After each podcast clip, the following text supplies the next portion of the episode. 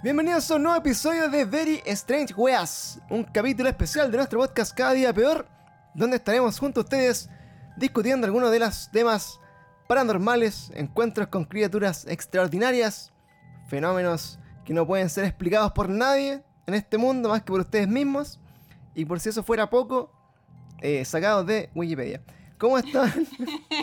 Amigos, Real. el día de hoy estoy nuevamente con la Monse. ¿Cómo estás, Moncita? Hola. Hola, hola. Y no tenemos nada más ni nada menos que una invitada especial hoy día que yo creo que es una erudita en este tema más que nada porque lo ha vivido en carne propia.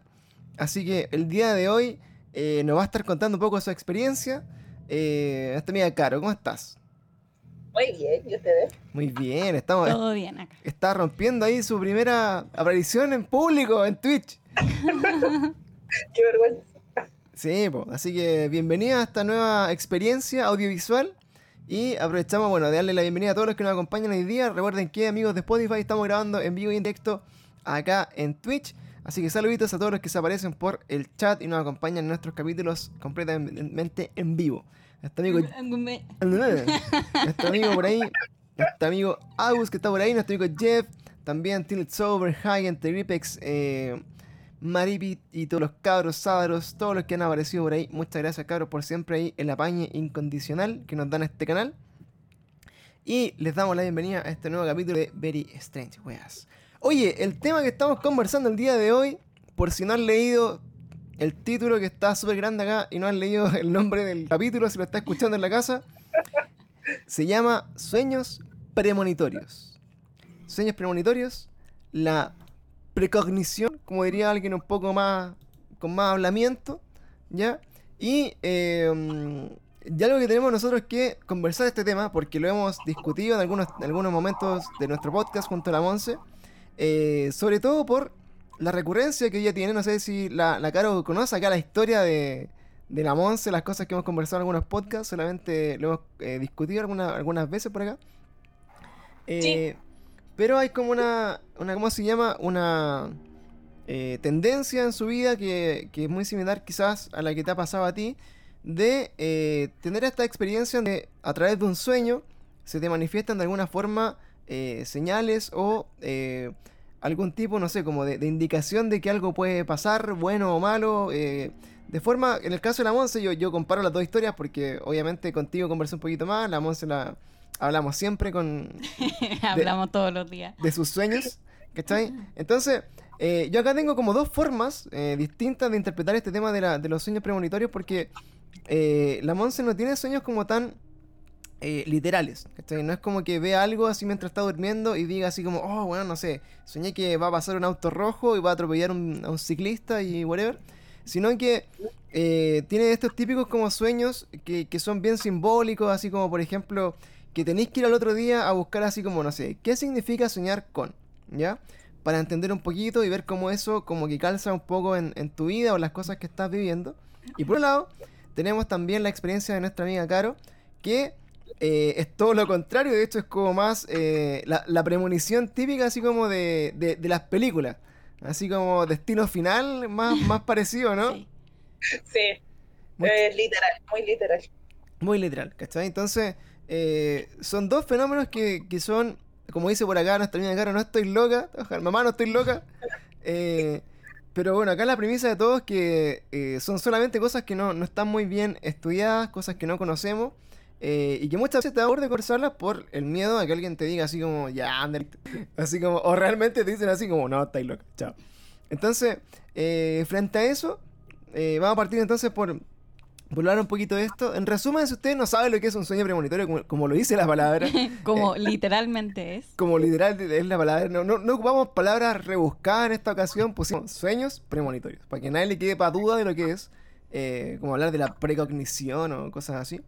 Eh, pero el tema es súper simple y, y se reduce a esto. Es soñar con algo que te indica algún evento del, del futuro próximo o mediano plazo, quizás no sé hasta cuán lejos uno puede soñar de que puede pasar algo.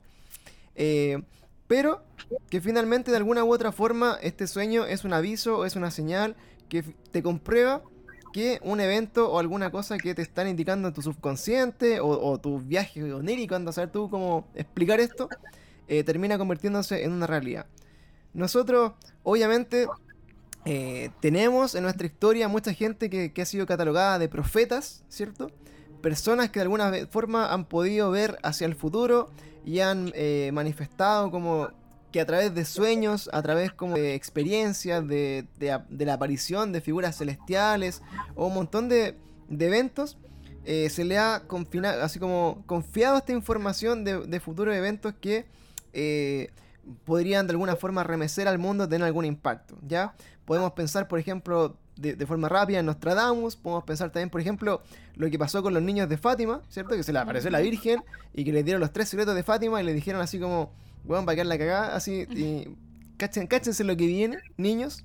Eh, y así eh, también han habido muchas otras personas que se relacionan mucho como a los videntes también, ¿cierto? Que buscan a través de, de sus viajes en el subconsciente, a través de la meditación, a través de estas experiencias como ex- extracorpóreas, ir a buscar realidades que eh, de alguna u otra forma no están accesibles como en el mundo real eh, inmediato, ¿ya? Entonces, En el mundo físico. en el mundo físico, terrenal. Exactamente. ¿Viste? Acá esta gente que tiene más poder mental me, me corrige. esta gente ¿Nos más... está invalidando acaso? Claro, esta gente más, más elevada de, de espíritu puede corregirme, no hay problema. El Entonces, tercer ojo. el tercer ojo. Así que eh, les quiero preguntar a las dos, voy a partir por la, por la Monse, que ya, ya tiene como más su discurso un poco más conocido. Y después vamos a preguntarle... Todos dicen, ah, ya la música su historia. Claro, y después le preguntamos... Dilo tuyo. Anda, vamos a seguir lo tuyo. Y después le, le vamos a preguntar a nuestra amiga Caro eh, también su, su propia experiencia. Así que, madre, le veía al le veía el manso guata al micrófono. Entonces, bueno, eh, andamos, se di tuyo. Bueno, ¿Cuál ha sido tu, tu experiencia, eh, así como en general, con este, este fenómeno? Por ejemplo, cosas que no te he preguntado quizás como tan eh, directamente. Eh, ¿Tenés algún recuerdo de, por ejemplo, cuándo fue la primera vez que a través de un sueño tú dijiste así como, oye, en verdad eh, mis sueños se hacen real o, o me, o me, eh, transmiten eh, cierta información o cierto aviso? Y, ¿Y qué tanto eso impacta en tu vida diaria? ¿O qué, o qué tan común es que tengáis un sueño? O sea, yo te lo pregunto como si no te conociera, pero para que la gente que no te conoce, obviamente, eh, tenga, tenga como una noción de lo, de lo que te pasa a ti con este, con este tema. Ujú.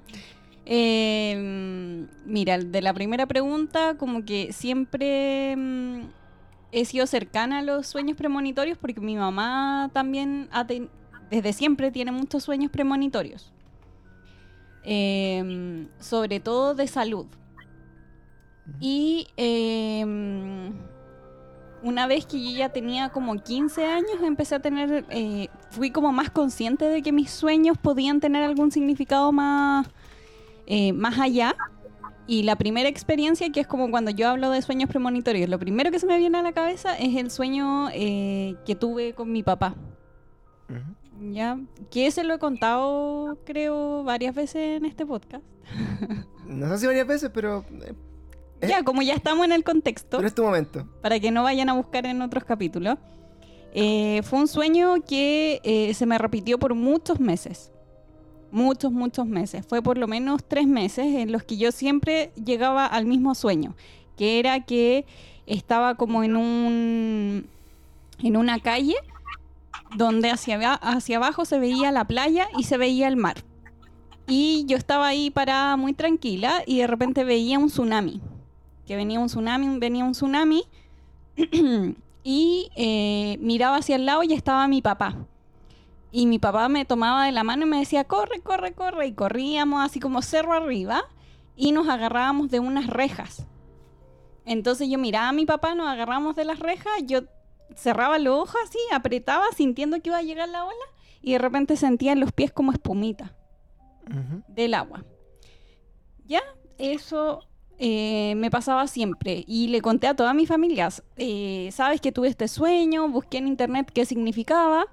Eh, cuando uno sueña con un tsunami significa que va a venir un problema grande y dependiendo cómo tú ves el agua y cómo llega a ti, es cuánto te va a afectar el problema. Entonces, eh, de esta, este tsunami era con agua limpia, no era agua sucia. Y cuando llegaba a mí, llegaba como espuma, muy suavecito.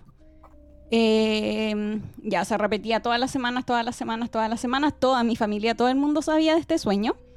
hasta que una noche eh, yo me quedé hasta muy tarde estudiando. Esto fue cuando yo iba en la U, tenía como 21 años y me quedé estudiando hasta como a las 4 de la mañana. Y eh, me fui a acostar y eh, no me acuerdo, yo compartía pieza con mi hermana chica y por alguna razón eh, mi hermana chica estaba enferma parece y se fue a acostar con mi mamá. Entonces mi papá durmió en la pieza conmigo. Y me quedé dormida y empezó el sueño de nuevo, el típico sueño. Íbamos corriendo con mi papá, nos agarrábamos de la reja y mi papá me dice en el sueño, es ahora, despierta. Y yo despierto y mi papá estaba teniendo un infarto. Oh shit. Y ahí le salvé la vida a mi padre. No, como que lo sentí que se estaba moviendo mucho. Después yo me volví a quedar dormida y en la mañana mi papá eh, se quería ir solo al- a, la, a la clínica a la urgencia. y estaba teniendo un infarto. Claro, y de ahí creo que tu, tu papá fue la vez que estuvo como hospitalizado y toda la onda, ¿no? Sí, una de las tantas veces que estuvo hospitalizado. Estuvo para la caga. Oye, y de ahí, bueno, ese es como el, el primer como gran, gran sueño como que te, te- te llevó directamente, bueno, como a un momento, porque ese, ese, ese tiempo estuvo bien complicado tu papá, estuvo hospitalizado, etcétera. Y era como un aviso. Y eh, me imagino que después de ese evento nunca más tuviste ese sueño. Paró completamente. Claro. Que por algo pasan las cosas misteriosas que vamos a conversar el día de hoy. Oye, y ahí, bueno, con la experiencia de la Monse, que como, como les decíamos, son sueños como un poco más eh, de interpretación. Son sueños Siempre que- son medio simbólicos y cuando uno busca en internet qué significa soñar con, no sé, po, con, con arañas, agua- con agua, arañas, con, con algún animal, etc. lo que dice internet, Google, es real. It's real shit. Claro. No, no es cualquier wea. Oye, y de ahí, bueno, de adelante, una de las cosas que, que más eh, ha marcado, yo voy a contar la historia así como de la Monse de- de- desde el punto de vista del espectador, pero, Sí. por ejemplo, a mí me sorprende mucho que dentro de estos sueños siempre me dice así, uh, no sé nada lo que soñé. Entonces, como que, Sí, le digo como, Miriam, pone la tetera, no sabí nada lo que soñé. claro, y parte así como, prepárate, exactamente, parte como por esa onda y empieza así como... eh, oye, soñé con tal y tal, algo le pasa. Oye, soñé con, con- así con weones muy random, así, oye, soñé con tu amigo, el no sé cuánto. Oye, ¿en serio? Y, y efectivamente como que se conecta con, con- con momentos como que a veces son eh, un poco, no sé, pues como más, más sensibles de algunas personas, ¿cachai? Eh, cuánto, por ejemplo, eh, no sé, pues le, le puede pasar algo. Pero una de las cosas como que es, bueno, 100% efectivo es cuando la se dice así como, uh, no sé qué, soñé que tenía guagua. Tate, tiene Bueno, guagua. pero así, classic shit, y así que si la se sueña con usted, cabros, guaguazo seguro. Y, y eso ha sido, bueno, de verdad, 100% real, no fake. 100% Le ha chutado a todas las guaguas. claro, 100% efectividad y pasa como en un contexto muy brígido porque, no sé, pues la Monse sueña hoy día que viene, viene una guagua, un bebé, como dicen por ahí, y eh, onda, deben haber pasado, no sé, eh, tres o cuatro meses y cuando ahí dicen así como, oh, no sé quién está embarazada. Entonces más encima, como que la Monse sueña con la guagua en el momento como que, el- yo creo que en el momento del, de la del, concepción. del delicious. Eso. Claro, apenas, apenas es inseminado el, el persona. Claro. El momento de la fecundación y como que ahí como, pa, guagua. Sí, pues lo último que me pasó fue con una prima. Una prima que no somos cercanas. Y. mm, Pero está aquí en el chat, ¿cómo estás? Hola. y de la nada soñé que estaba esperando guagua. Entonces le conté a mi mamá, bueno, yo todos los días despierto y le cuento al, al tiro los sueños al panto. Una, para que no se me olvide. Y dos, para que si pasa, no crea que estoy loca. Y que lo estoy inventando.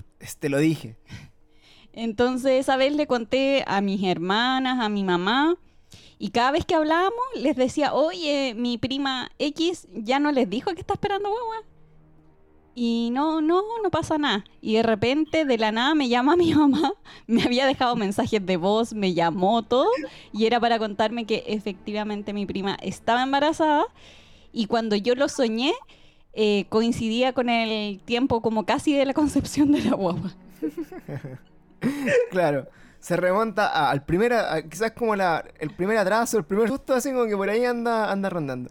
Y dentro de eso, bueno, también lo que significa este tema de las guaguas y la, la espiritualidad, digámoslo de alguna forma, eh, que ahí ya nos podemos ir en un tema totalmente así como muy, muy de discusión, pero Sí, yo ahí entro en un terrible dilema claro, ético. en el, eh, te metís como en una volada como súper existencial porque eh, también la Monse sueña como con como con la con no sé cómo decirlo, pero con el alma o como con el como figuras de, de niños que van a nacer, ¿cachai? Ujú. Entonces como que los ve así como si fueran niños un poco más grandes y como que los siente como cercano a algunas de las personas con las que se ven los sueños, ¿cachai? Eh, entonces te, te pasó un poco con, con nuestra sobrina, así como... Sí, con, con nuestra sobrina fue súper brígido. O sea, un día eh, la hermana del Panto eh, llegó, abrimos la puerta, yo la miro y le digo al Panto, eh, tu hermana va a tener guaguita. Sí, y bueno, ¿de dónde? Bueno, ¿cómo, cómo- cómo es posible? No, ninguna posible. Sí, y después empecé a soñar con, con la Vale. De hecho, ahora sigo soñando con ella. Ya nació la guaguita, ya la conocemos, pero yo ahora empiezo a soñar con ella más grande. He soñado con ella, tiene ahora cuatro meses, he soñado con ella de un año y medio, de dos años. Claro, ya está saliendo de la U ya en sus sueños, pero bueno. Sí, soñé con su primer cumpleaños y como Oh. que la veo grande, o sea, más grande, y, y la siento así como la relación que tenemos. Y a medida que va creciendo, se va pareciendo mucho más a esa niña con la que yo soñé. Eso es como the real shit.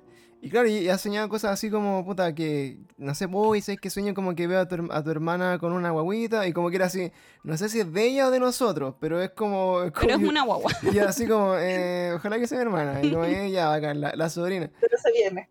Claro. Y bueno, finalmente pasa y nos ha pasado, bueno, con cualquiera, así como con, con varios amigos, con varias personas como cercanas, así como de, de lo que está pasando.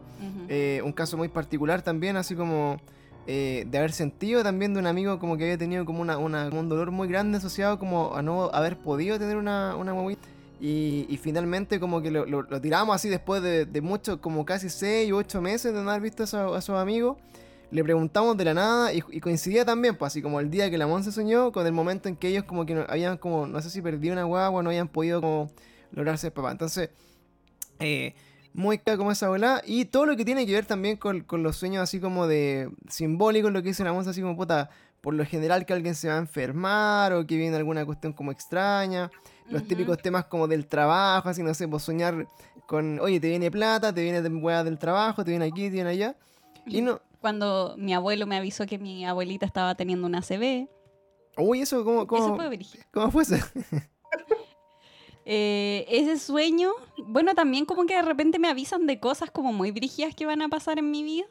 Eh, eh, ahí en particular, eh, yo soñé con mi abuelo. Mi abuelo falleció, mi abuelo yo no, nunca lo conocí, pero siento una conexión con él sin haberlo nunca conocido. Entonces eh, yo me veía en este sueño donde estaba caminando por las calles de un pueblo que se llama Santa Cruz, que es de donde es toda mi familia. Y yo andaba con mi abuelo que lo llevaba en silla de ruedas, muy viejito. Y eh, yo sabía que lo tenía que llevar a la casa de mi abuela. Entonces íbamos como por el centro del pueblo y yo decía, ¿por qué lo tengo que llevar? Y le decía, abuelo, ¿por qué te tengo que llevar donde mi abuela? Me decía, no, porque la tengo que ver, porque la tengo que ver, porque la tengo que ver. Y de repente yo bajaba así como, eh, pasaba como un lomo de toro y miraba de nuevo la, la silla de ruedas y no estaba mi abuelo. Entonces ahí le- les hablé a mi familia también. Les dije, oye, soñé con mi abuelo, que tenía que ir a ver a mi abuela. eh, y muy raro, yo les decía, ¿por qué estoy soñando con mi abuelo, con una persona que yo nunca conocí? Lo viene a buscar, viene a buscar a la abuela. Y efectivamente, menos de un mes después de eso, mi abuelo tuvo una ACV. Claro. Y ahí, bueno, obviamente se empezaron a preocupar de la abuela y que no la llamaban ese mes, así que empezaron, Abuela, ¿estás bien? sí, empezaron a llamar a la, a la abuela. De hecho, le dije hasta a mi abuela, así como soñé que mi abuelo te quería ir a buscar y, y, pucha, fue irte a buscar para, para la pelá. Claro, así que la salvaron. Y bueno, eso es como la, la experiencia. Bueno, obviamente la, la Monse ha contado muchos más sueños, muchas más experiencias, pero eh, en general siempre tenemos como estas conversaciones así como, uy, soñé con esto, soñé con esto otro, y nos va contando también así como eh, las cosas como más vienen. Y por otro lado, tenemos a la Caro. Otra, otra vidente onírica que también decían por ahí. eh, de experiencias que son quizás no, tan simbólicas, quizás son un poco más fuertes de lo que vamos a, conversar. Y, por lo mismo, no sé, pues, quería también preguntarte las mismas preguntas. En el fondo, eh, ¿cuándo, para ti, no sé, po, eh, comenzó como esta experiencia a tomar sentido? ¿Cuándo te diste cuenta por primera vez eh, de que de alguna u otra forma eh, teníais como esta habilidad? No sé si tú lo consideras como una habilidad, como, como no sé, una maldición, eh, puede ser cualquier cosa. Es mi don y mi Tu maldición. Dios y te maldición, exactamente. Eh, y, y, y cuál es, bueno, cómo eso ha ido también un poco impactando en, en- en tu vida, si, si de repente también estas señales son positivas como para ti, o, o por lo general son malos augurios, que también puede ser. Así que bueno, yo me, conozco- me conozco la historia, pero quiero escucharla de nuevo, así que por eso te, te trajimos acá. Y, y te quería preguntar entonces como toda tu experiencia, Caro, que te presentes también para que la gente sepa qué eres, qué haces, más o menos, más o menos para que para que sepan, no, no, no, no venimos a ofrecer aquí tampoco, hola, soy medium veo el futuro, sino que somos personas personas normales que tienen su, su experiencia que nos quieren contar también. Así que eso, adelante, el micrófono es tuyo, amiga, para que te presentes y nos cuentes tu historia también. Ah, ya. Eh, no, escucha, eh, como vida normal, eh, soy ingeniera en recursos humanos, eh, paralelo soy fotógrafa, juego harto en línea y esas cosas, soy una persona normal. Aunque no lo creas, soy normal. Abro la boca y dejo la cagada, pero soy normal. Y eh, respecto a los sueños, eh, desde chica, no sé, siete, ocho años, Ujú. más o menos que tengo uso de razón de sueños como bien marcados y lo otro eran como, eh, puede ser, pero uno pendeja igual no le toma como la importancia a cuando empezó a pasar como ya el tiempo y empecé a razonar de las cosas que soñé. Y me pasaba lo mismo que la Monse, por ejemplo, eran sueños muy repetitivos hasta que pasaba. Y después de eso ya moría el sueño y listo. Y creo que, no sé qué será, mi especi- especialización son los sueños de premonición de muerte. Oh, shit. Sí. Usualmente tengo de todo tipo de sueños, pero, eh, pucha, lo mismo que decía la Monse, como de esto de cuando soñé, no sé, porque me van a ofrecer un ascenso, o a mi marido me ha pasado, eh, cambio de pega, ¿cachai? O no sé, pues alguien se enferma, como cosas así. Eh, pero lo más fuerte han sido los de muerte y eh, a raíz que fui creciendo eh, se fueron como sincronizando con el momento que la persona está falleciendo. Oh, o sea, ya eran así casi como sueños en el, a- En el momento. En el en momento. Mm, Qué fuerte. Sí. Y lo más terrible, así como que ya lo que me empezó a caer como un poco la psiqui, eh, fue como eh, es como que fuera yo la persona que se estuviera muriendo. O sea, ya se convirtieron como en, en sueños empáticos en el fondo, como que empezáis como a sentir un poco lo que le estaba pasando a la persona eh, en el momento. Oye, Sí. eh, hoy día, bueno, te vamos a traer por este recorrido, quizá eh, no es como la típica conversación como para sentarse con, con amigos a tomar once, oye, cacha lo que sueño, como que al final, oye, no, no soñéis conmigo mejor, no, no olvídame. No, sí, ya estoy acostumbrada, entonces no. eh, a ver, eh, se puede decir que soy un poco fría, lo tomo ya como un poco de. ah, mm, sí, ya pasó. Shit happens. Es que hay Eh, que, hay que eh, como afrontarlo de alguna forma. Si ya Sí. te está pasando tan seguido, no te puede afectar tanto tampoco. Es que ese es el tema, porque si no, no aprendí a vivir con eso, está- estáis jodido. po. O sea, te empecé a cagar la psiqui solo y no sé, por mí me pasó cuando tenía como 16 años hasta como los 20, que entré como en negación. Como que no quería, no quería, no quería, eh, me bloqueaba, ¿cachai? Como que no quería hablar del tema y nada. Y ya después fue como, ya bueno, ah, sí, sí, a la chingada y ya empecé a meterme yo sola en el tema así como de, no sé, un poco de esoterismo, ¿cachai? Del ocultismo. Empecé a, a investigar un poco más de cosas y a, y a entregarme. Claro. Afrontar tu, tu, ¿cómo se llama? Tu, tu habilidad. tipo. Y mm, no sé, pues así como el sueño más fuerte. eh, Partamos de- que del, enseñan- del- del principio, así como ya la- las primeras cuéntanos toda la historia. así, Trinidad, este podcast es para ti, es para ti. Porque, la- la- bueno, la, la vez que pudimos conversar un ratito, que igual estábamos como un poco así como apurados, eh, fuimos ahí preguntando, pero la idea es como que nos vayáis contando así como lo mismo, así ¿Del como primero? cómo fue evolucionando, como esta historia y, y cómo se fueron, cómo llegaste así como de soñar, así como no sé, po, eh, qué significa soñar con osos pandas hasta como, bueno, mi vecino se muere ahora, así que estoy como, que origio. Eh, no, puta, cuando chica era como, eh, no sé, eh, tengo papito corazón y siempre soñaba con él. Hasta que llegó un momento, por ejemplo, que yo no lo conocía, solo por foto, pero era la foto de cuando estuvo casado con mi mamá, ¿cachai? Ujú. Y eso era todo. Y nunca tuve contacto con él así como desde los 3 años hasta los 14. Ya, Y eh, yo siempre soñaba con él, pero él como, como que fuera ahora, el actual. ah, ya. Como, como él es ahora, en el fondo, como Claro. en el 2021 ya. Claro, como es ahora. Entonces siempre soñaba, soñaba eh, cuando tenía encontrones con él, ¿cachai? Cuando tenía conversaciones con él, todo eso y lo soñaba. Y yo le contaba a mi así como, mamá, soñé con mi papá. Y mi mamá así como, "Oh". ya. Claro, y ahí empezamos así como a hablar del tema y tal cuestión. Y mi mamá decía, sí, puede ser, no sé. Como que no le tomaba tampoco mucha importancia a, a los sueños de una cabra chica. Claro, Porque pero igual era- se asemejaba de que no conocía a mi papá. Claro, pero eran sueños como en el fondo de, de tu papá, como teniendo ciertos como momentos en tu vida como del futuro también, ¿cierto? Sí. Así como que te veías tú, no sé, vos con 20 o con 15 años, como, no sé, vos peleando, papá, ¿por qué no me dejas ir al carrete? Y la weá, como una weá así como... Claro, que- como cuestiones así. Ya, Y a medida que fui creciendo, se fueron dando esos hechos. ya. O sea, Sí, eran, como- eran sueños premonitorios, pero así como a años, así como Así, le- lejísimos. sí. Eso, eh, cuando más chica era lo más común el tema de embarazo, por ejemplo, soñaba cuando, o sea, por ejemplo, yo muy chica, soñé cuando mi tía quedaba embarazada Ya, y cómo iba a ser la niña. Y después la, mi tía quedó embarazada y la niña era tal cual como yo la soñaba. Ujú.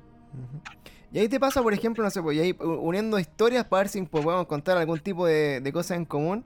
eh, tú, soñar con los niños también, lo- ¿tú lo sientes también, por ejemplo? Como sentís como que, que- que hay un niño dando vuelta o solamente como que ves el momento así como, como si hubiera una persona embarazada? Como a diferencia de lo No. que le pasa a la Monse. No, lo veo. ¿Solo lo ves? Lo, Ya. sí, lo veo textual, pero por ejemplo, cuando tengo el sueño es como que fuera el momento, ¿cachai? Siento los olores, eh, las texturas. Muy bien, otra persona que sueña con olores y con temperaturas. Pensé que estaba loca. Sí. Ay, qué alivio. Claro, yo, Sí. yo le digo, a mí me preguntan así, oye, tú, no sé, en, en tu sueño, me pregunta la Monse, ¿po- ¿podías así como hablar o caminar? Y yo así como, bueno, no sé, yo sueño pura weá, no entiendo nada. O le digo, ¿tú en tus sueños sientes temperatura, sientes calor, frío, sientes la temperatura si es que hay agua, sientes olores? Y me dice, no. Y yo, ¿por Con qué? cueva me acuerdo que sí, de mis sueños, nada, bueno. Cosas en No, común. sí. No, siempre mis sueños son como de, eh, bueno, despierto con, con algo que me haya marcado, no sé, por una textura, un olor, eh, un color, Ujú. Claro. como no- hasta el viento, he sentido que, que me roza el viento. O Claro. la lluvia. Es cuática Sí. la lluvia. Claro.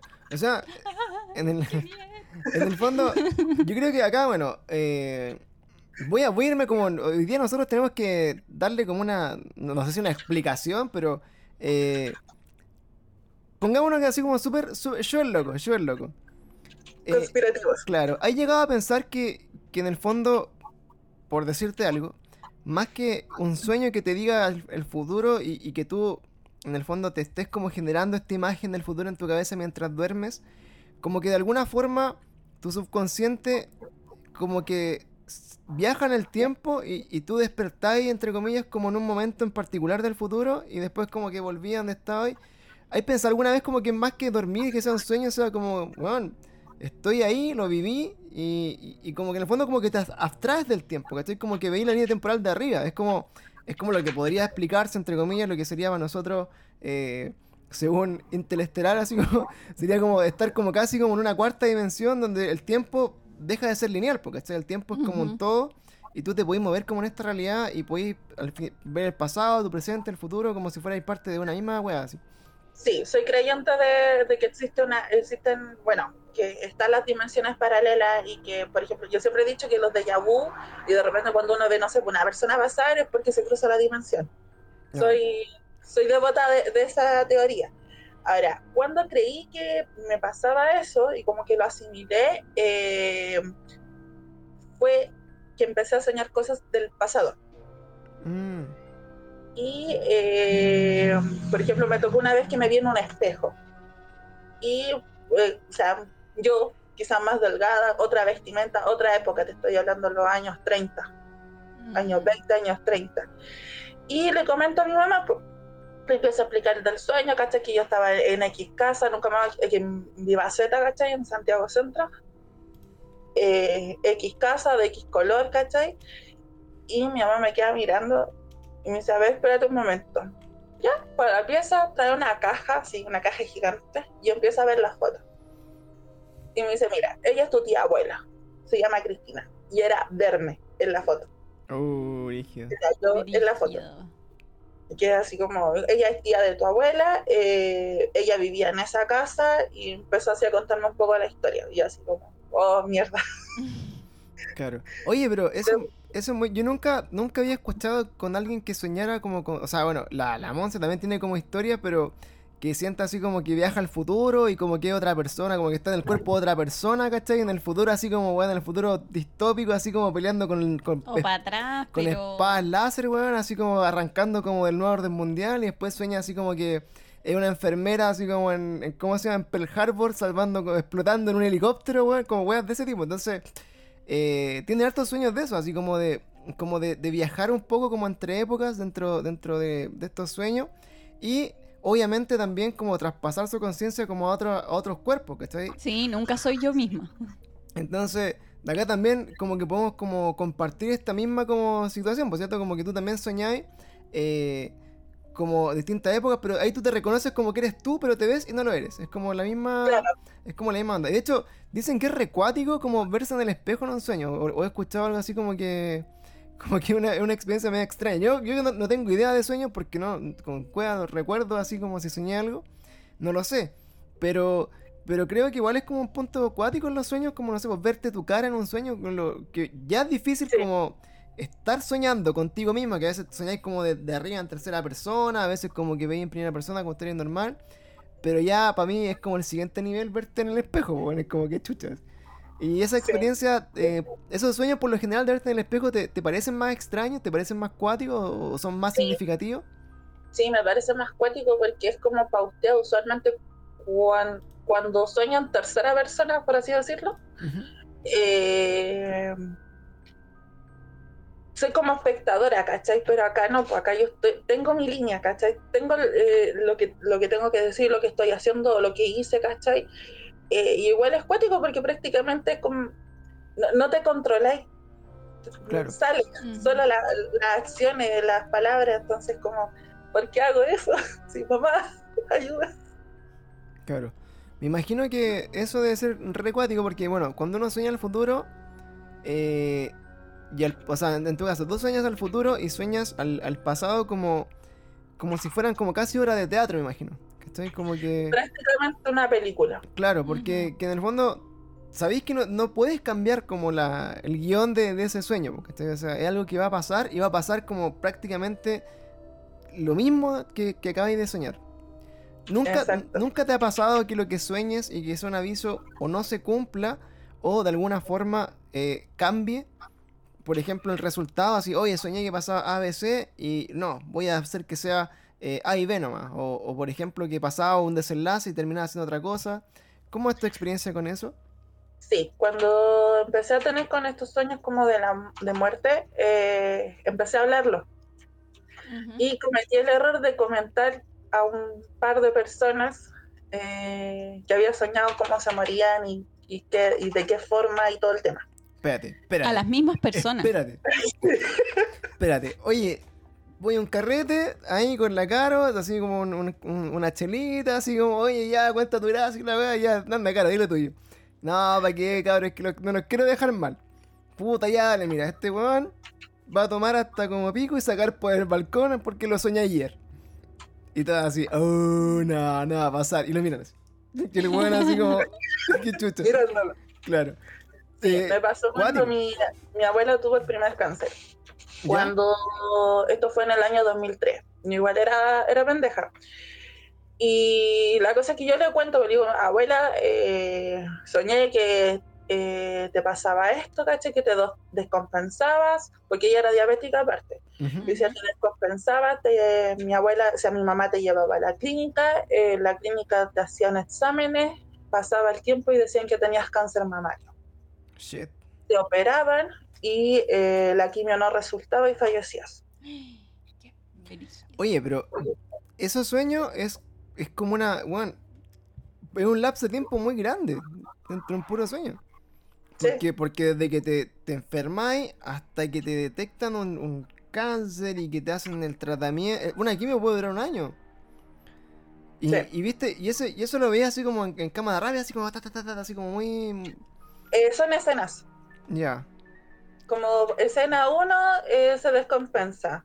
Escena, o sea, como que pestañeó, mueve la cabeza, pasó a la escena siguiente. Eh, y, y así va, va cambiando la, la historia Ujú. o el, o el momento del sueño. Y la cosa es que se lo comenté a mi mamá, mi mamá quedó con ataque así como, porque ya había tenido sueños como muy certeros, eh, no de muerte, pero muy certeros. Y mi mamá pescó, con, con- pescó a mi, a mi tía que vivía en Estados Unidos, pescó a mis otros tíos, les comentó, la llevaron a hacerse exámenes y tenía cáncer. Tenía, salió positivo, la operaron, toda la cuestión. Pero ahí cambiaste el curso. Porque Sí, en vez de que se descompensara y la llevaran, la llevaron directo. Claro, Exacto. Te adelantaste igual un poco, quizás un, unos par de meses, quizás como lo que debería pasar. po. Sí, fue una cosa así. Eh, hicieron, bueno, la operación, el tratamiento, pasamos todo un verano con ella en quimio, en la FAR. Eh, aparte también cambiaron el hospital. O sea, antes era hospital y luego fue la, la llevamos a la FAR. Eh, hizo todo su tratamiento, eh, la quimio, todo bien, pasó el tiempo súper bien y luego vino el segundo cáncer. Pero eso ya fue una- un- como 10 años después más o menos. 10 Diez. años. No, como 8. Oh, 8 pero nueve bueno, caleta igual. Es mucho Eh, tiempo. Espérate, y en tu sueño, en tu sueño, así, para que, para que vayamos entendiendo un poco cómo, cómo se te presenta esto. Si tú tomáis tu sueño original y ves a tu abuela como en el momento que a ella le falla la terapia y fallece. En edad, ¿tú podrías decir que tenía más o menos edad de la edad a la que le dio como el segundo cáncer? ¿Alcanzáis alcanzáis a cachar? ¿O más o menos como era como el destino independiente para dónde se fue? La edad En el- y el momento En era lo el mismo? sueño fue en el transcurso más o menos tenía que haber sido uno o dos años más o menos lo que, lo que logré a- eh, alcanzar. ¿Ya? Y el segundo cáncer eh, fue totalmente otra época, por así decirlo. Entonces lo que yo vi fue la del primer cáncer. Ah, ya. que también estaban las características, por ejemplo, de cómo estaba el, el pelo que llevaba mi mamá, el estilo de ropa que ocupaba en ese tiempo, yo misma, el, el auto que, que teníamos, El auto, weón, que es muy específico, weón. Es muy cómo era la específico. casa, cómo estaba pintada la casa, cómo, me acuerdo, no sé, cómo estaba... eh, yo tengo un vecino que es zapatero y él era puro de madera. Y como todavía seguía esa casa, mi vecino la cambió así como hace cinco años atrás, recién remodeló la casa. Entonces, era como bien específico de la época. Ujú. Oye, pregunta, por ejemplo, ¿no te ha pasado, por ejemplo, que contextualizas un evento en tus sueños y recuerdas, por decirte algo, tenía un auto tanto rojo y que en la realidad ese auto fuera azul o verde o amarillo? ¿Te ha pasado alguna cosa así como un detalle que quizás no sea Sí. tan, tan importante en la historia, pero que sea distinto? Por, lo que te digo, porque igual, si estamos pensando que los sueños, de alguna forma, eh, en tu caso en particular, nos llevan como eh, dentro de una línea temporal en la que tenemos como ciertas acciones que nos llevan a un destino, si en algún momento de ese sueño tuviste un auto que era rojo, pero en tu línea temporal es azul, o es verde, o es amarillo, podríamos estar llegando a la conclusión de que efectivamente eh, estamos viviendo como líneas temporales como paralelas, o sea, como que cada uno de nuestras acciones eh, quizás nos llevan como a un destino muy, muy específico, muy fuerte dentro de todas esas líneas paralelas, pero que sí algunas acciones que se van haciendo, entre comillas, pueden variar un poco el resultado final y, y estáis teniendo en el fondo distintos resultados. pues, O sea, lo que te digo, que yo elija un auto azul versus que lo, lo tuve rojo en el sueño, igual es una, es una wea respecto a que estáis soñando, no sé, porque me estoy muriendo chocado en ese auto, que estáis, pero, pero aún así, te da como esa sensación de que dentro de todo, como que la, la predestinación no es tan fuerte, pues, o sea, que dentro, algo de, de libre albedrío hay, ¿cachai? Algo como de poder elegir y cambiar un poco tu destino existe. Porque efectivamente tú lo cambiaste, po. Porque acá, claro, e- este- en este caso, como que ocupando este sueño, eh, tú directamente interferiste como con la línea temporal como más próxima, que era como la más fuerte dentro de este, este lugar, porque te hace que a, un familiar directo se le dé un tratamiento y un cuidado previo y se descubra una enfermedad que tú- todos bien saben que mientras más se incuba y mientras más se va desarrollando, es mucho más difícil de manejarla. Entonces, directamente, eso te genera un- un- una nueva posibilidad, una nueva lista de, de. Sí, a eso quería continuar porque eh, a consecuencia, yo, yo digo que, a- o sea, mi mamá me dice que es imposible que, que sea así, No, tía, pero está equivocada. que Tía, está equivocada. Claro. a consecuencia de eso, por ejemplo, yo siempre he dicho, mi, quizás salvé a mi abuela del ese cáncer, pero a mí me dio cáncer. No, me estás hueveando. Me estás- Exacto. ¿Pero cómo?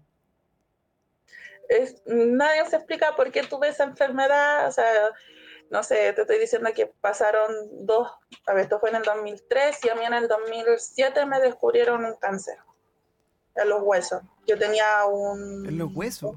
No. Tenía un tumor de cáncer, o sea, un cáncer de, o sea, un tumor de hueso en el peroné y ese tenía necrosis.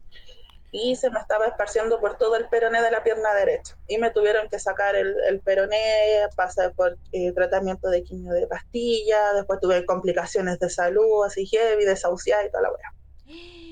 Me estás. We- weón. O sea, Y los médicos nunca se explicaron por qué yo tenía ese tumor de hueso. es que, puta. No es, no es como el cáncer. O sea, bueno, yo soy del área de salud, ¿cachai? La once igual. eh, no es como que así como, hoy tengo tumor de hueso. O- Weón, es, es súper nada. poco así- común. Claro, por último decir así como, para dudarle un poco, así como, hoy tuve cáncer de mama, weón. Una de, no sé, cada cinco mujeres puede tener cáncer de mama y filo, ¿cachai? Como que alguien te puede decir, ah, coincidencia, ¿cachai? Tranqui.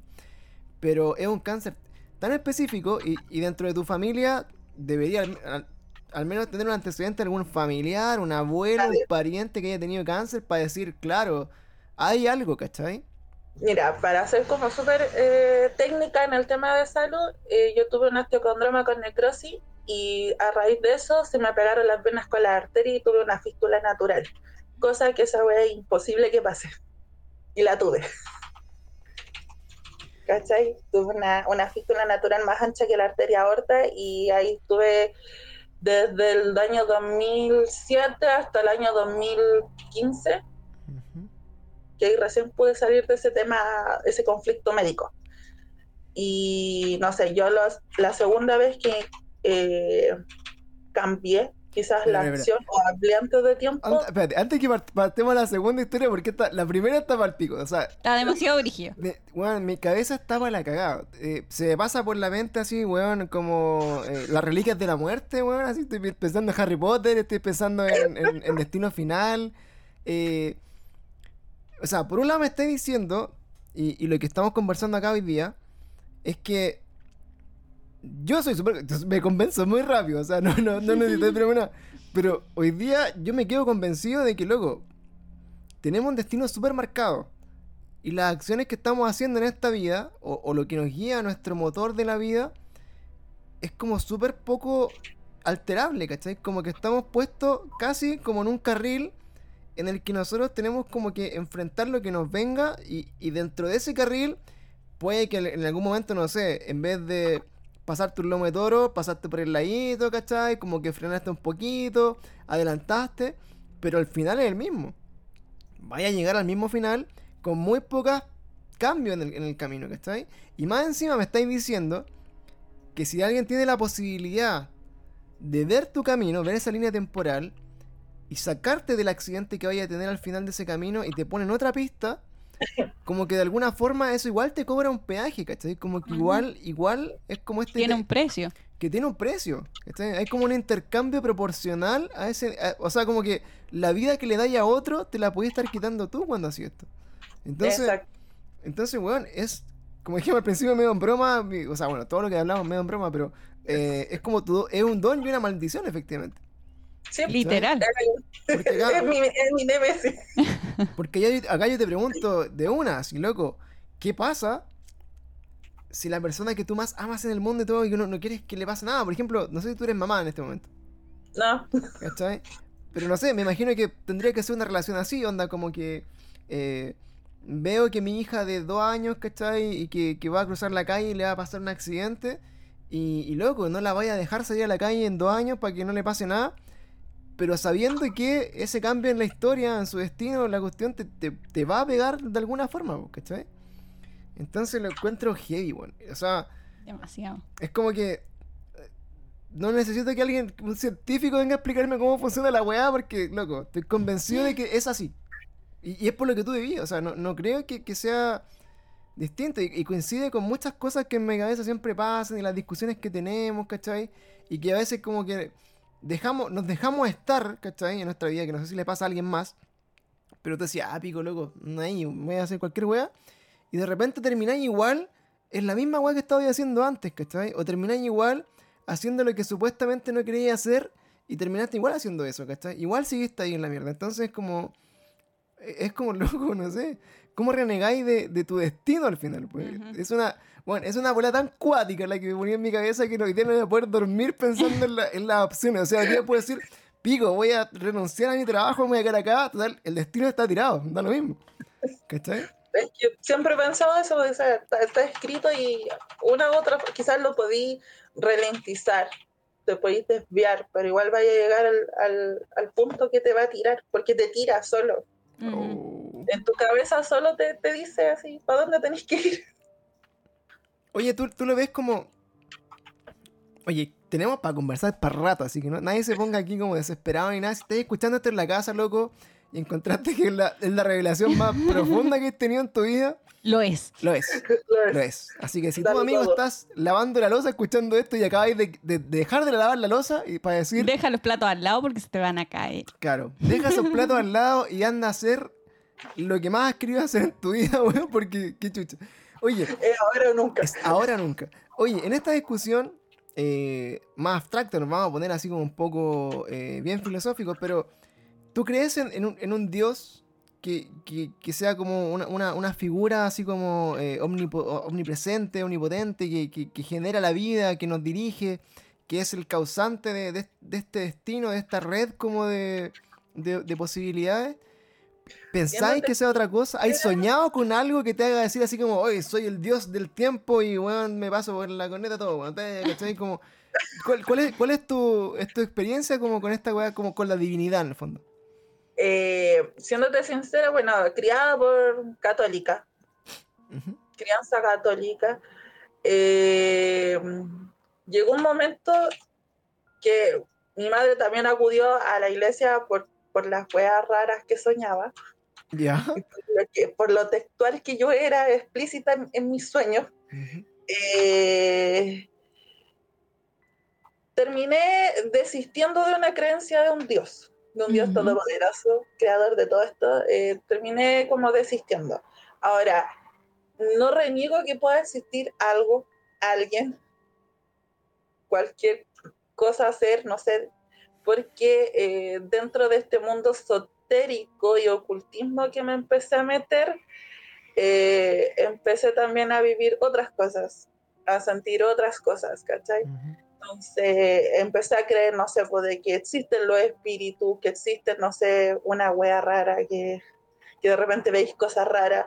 En este tema de, de los sueños, por ejemplo, de cuando alguien se está muriendo, eh, logro ver una entidad, Oh, shit. Logro ver algo así, logro, así como todo esto que te plantean las películas, ¿cachai? De que cuando se está muriendo una persona, que escucháis lamento, que escucháis weas así, eh, cada vez que me ha pasado sentir cuando se está muriendo la persona en el momento, escucho y veo esos, esas cosas. Ah, O lo más similar, no sé cómo decirlo, pero el weón que se le ocurrió vender el sueño lo hizo súper bien. Claro, eh, es que. Dijo la verdad. No, eh, Dijo que la verdad.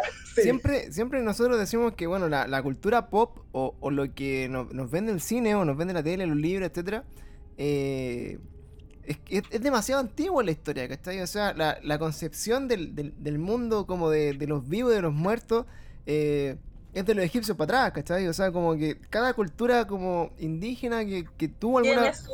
Tiene su, teoría. Claro, tiene- y tiene su forma de percibir un poco como, como el, el mundo de los espíritus y, y- y lo da como una creencia cierta, ¿cachai? O sea, como es, es algo que, que existe. Y lo explica como puede. y- y, claro, lo, explica, lo, lo explican como pueden y, y tienen conexión con ese lugar, ¿cachai? Claro, Lo y que- genera la divinidad. Claro, y, no- y nosotros, yo creo que, bueno, por, por cómo se nos ha dado nuestra vida y la evolución y todo esto que pasa, hemos perdido quizás esa capacidad de estar conectados con estas cosas, porque puede que quizás todos tengamos la, la capacidad o la habilidad de tener como ese don que tienes tú o esta, o esta habilidad, pero se nos muere en algún momento o la, o la apagamos o, dejamos de expresar ese gen por alguna razón y, ya está, somos una persona más del sistema y somos un número más en, el- en la maquinita, ¿no? ¿Estáis? Pero, pero es cuático. Eh, O sea, yo siempre eh, me he dado cuenta que dicen, por ejemplo, que los perros o los animales y los niños se dan cuenta de cosas que nosotros en el día a día no. Y yo creo que la gente que quizás, no sé si trabaja o, o accede a ser más sensible a estas cosas, eh, logra también percatarse de que eh, más allá de un cuerpo físico, ¿cachai? De moléculas, va más allá de eso. Entonces, me, me apoyo en lo que dice, o sea, yo creo que todos tenemos la capacidad de sentir, de ver eh, cosas, pero eh, va a depender de las eh, qué tan susceptible eres tú. O claro. sea, qué tan, tú tan dispuesto también a ver, porque créeme que de repente, o sea, soñar y entregarte a la experiencia, por así decirlo, de que cuando se está muriendo algo tú lo sientas o lo veas, ¿cachai?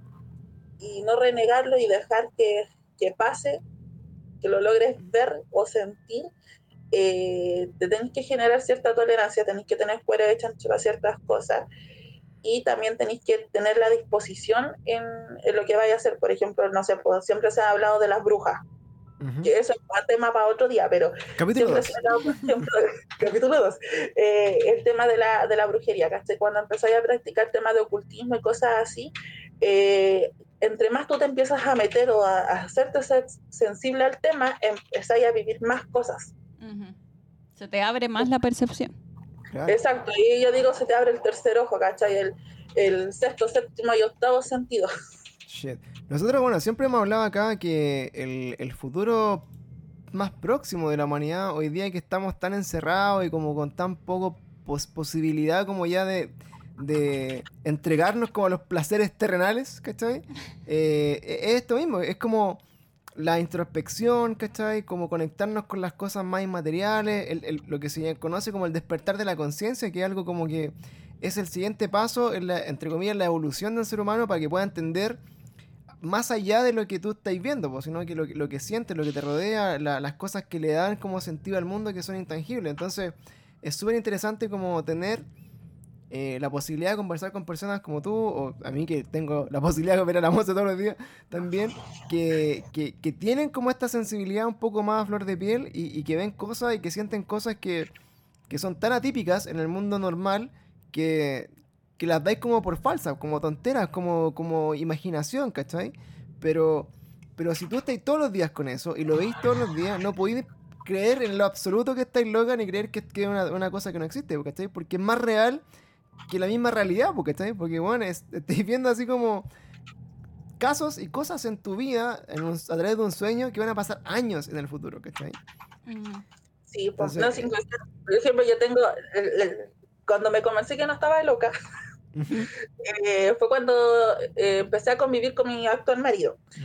Eh, el Rodrigo, eh, a- ujú. no creyente, no, así como no existe lo paranormal, no existe este tipo de cosas. Y me acuerdo que ya vivíamos como varios meses en la casa. Y yo siempre le decía, acá penan, acá pasan weas raras, así que no te preocupes. Y el Rodrigo así como, ya, sí, sí, sí. sí. Sí, claro. Le decías, no te asustes, como le digo al Pancho, no te asustes, Claro. pero... No te, no te asustes, pero. Y pasó un día que yo le digo al Rodrigo, estábamos en la casa de mi mamá, y le digo, hay alguien en el comedor. Y el Rodrigo así como, ya, y de repente pescan, mueven la silla y la tiran para atrás. Oh. Y el Rodrigo quedó así como, Oh shit. Dijo, ya, ok. Claro, se, empe- empezó- se persinó por primera vez en su vida. Sí, dijo, no necesito más pruebas. Exacto. No tengo ahí, pruebas, pero tampoco tengo dudas. Exacto. Y ahí empezamos como a conversar más este tema, pues se generó lo que tú tenés, con- lo que tienen ustedes dos, pues, ¿cachai? De que ya es como, Rodrigo, adivina qué soñé. Claro, claro. O, la Monse, así lo más piola que me ha dicho esta semana, así como, oye, no te asustes, pero puta, hay una mujer con un niño atrás, en la... y yo así, ¿what? Acá en la puerta, pero como que ya se fueron, así que tranqui, como que, como que pasaron nomás, y así... ¿Ya? yo, yo me asomo así, empiezo a ver, que estoy como de alguna weá. Después pre- prendí una velita, me puse a hacer como una, así como una especie como de, de, de rezo, así como puta, por favor, esta es nuestra casa, eh, no es un lugar, sigue tu camino, sigue la Pero luz, no fue necesario, si solo así como que miraron y se fueron. Hola, ¿qué hace? Eh, Hola, ¿qué haces? Exactamente. Oye, eh, avanzando un poco en este tema, que es muy interesante conversarlo contigo por, por la cantidad, me imagino, de historias que tenía, la cantidad como de casos brigio. Eh, bueno, nos quedamos en esta historia de tu abuelita, eh, que en el fondo fue este intercambio así como de, de- de tiempo por tiempo, casi se va a entender. Ahora, eh, ¿lo tomáis como quizá una señal, una primera advertencia así como, hey, ojo con esto porque, porque si tú te metes como, no sé, pues, como en el, en- por decirlo de alguna forma, como en el, en el camino de los dioses, como lo que Sí, está si te quieres meter en este juego, Claro, como que te- tenéis que tenéis que pagar un poco como algo a cambio. De hecho, eh, quizás no en la parte como tan eh, tan santa ni en la parte como tan así como más espiritual como de, de religiosidad no sea tanto, pero en, en la parte en la, en la arte más oscura como que de alguna forma eh, el precio como de tener est- esta, estos dones, esta fuerza como de, de poder interferir en el futuro y ver cosas y ocuparlo a tu favor. siempre tiene que ver como con sacrificar algo a cambio, ¿cachai? Es como darle, por ejemplo, no sé, un poco de tu alma, ¿cachai? Como al, al, al demonio para que te permita quizás como hacer como ciertas cosas o, te pasan weá, que, que eso es muy clásico como desde el folclore también, ¿cachai? Así como, oye, eh, queréis como, no sé, por la, la, la precognición o queréis ser como aquí allá, tenéis que, eh, el clásico como, genio malo, ¿cachai? Como que, claro, tú vayas a ser rico y famoso, pero te vas a quedar sin piernas, ¿cachai? Como una weá así. Entonces, lo tomaste quizás en ese momento como una primera, como una advertencia, así como, hey, hasta acá está, ahí, está tu límite y ojo que, que te estoy mirando, no sé. Eh, en el momento no, o sea, cuando me enfermé no, pero por eso mismo como que me cerré y me quise alejar y negar esa- esas habilidades, ¿cachai?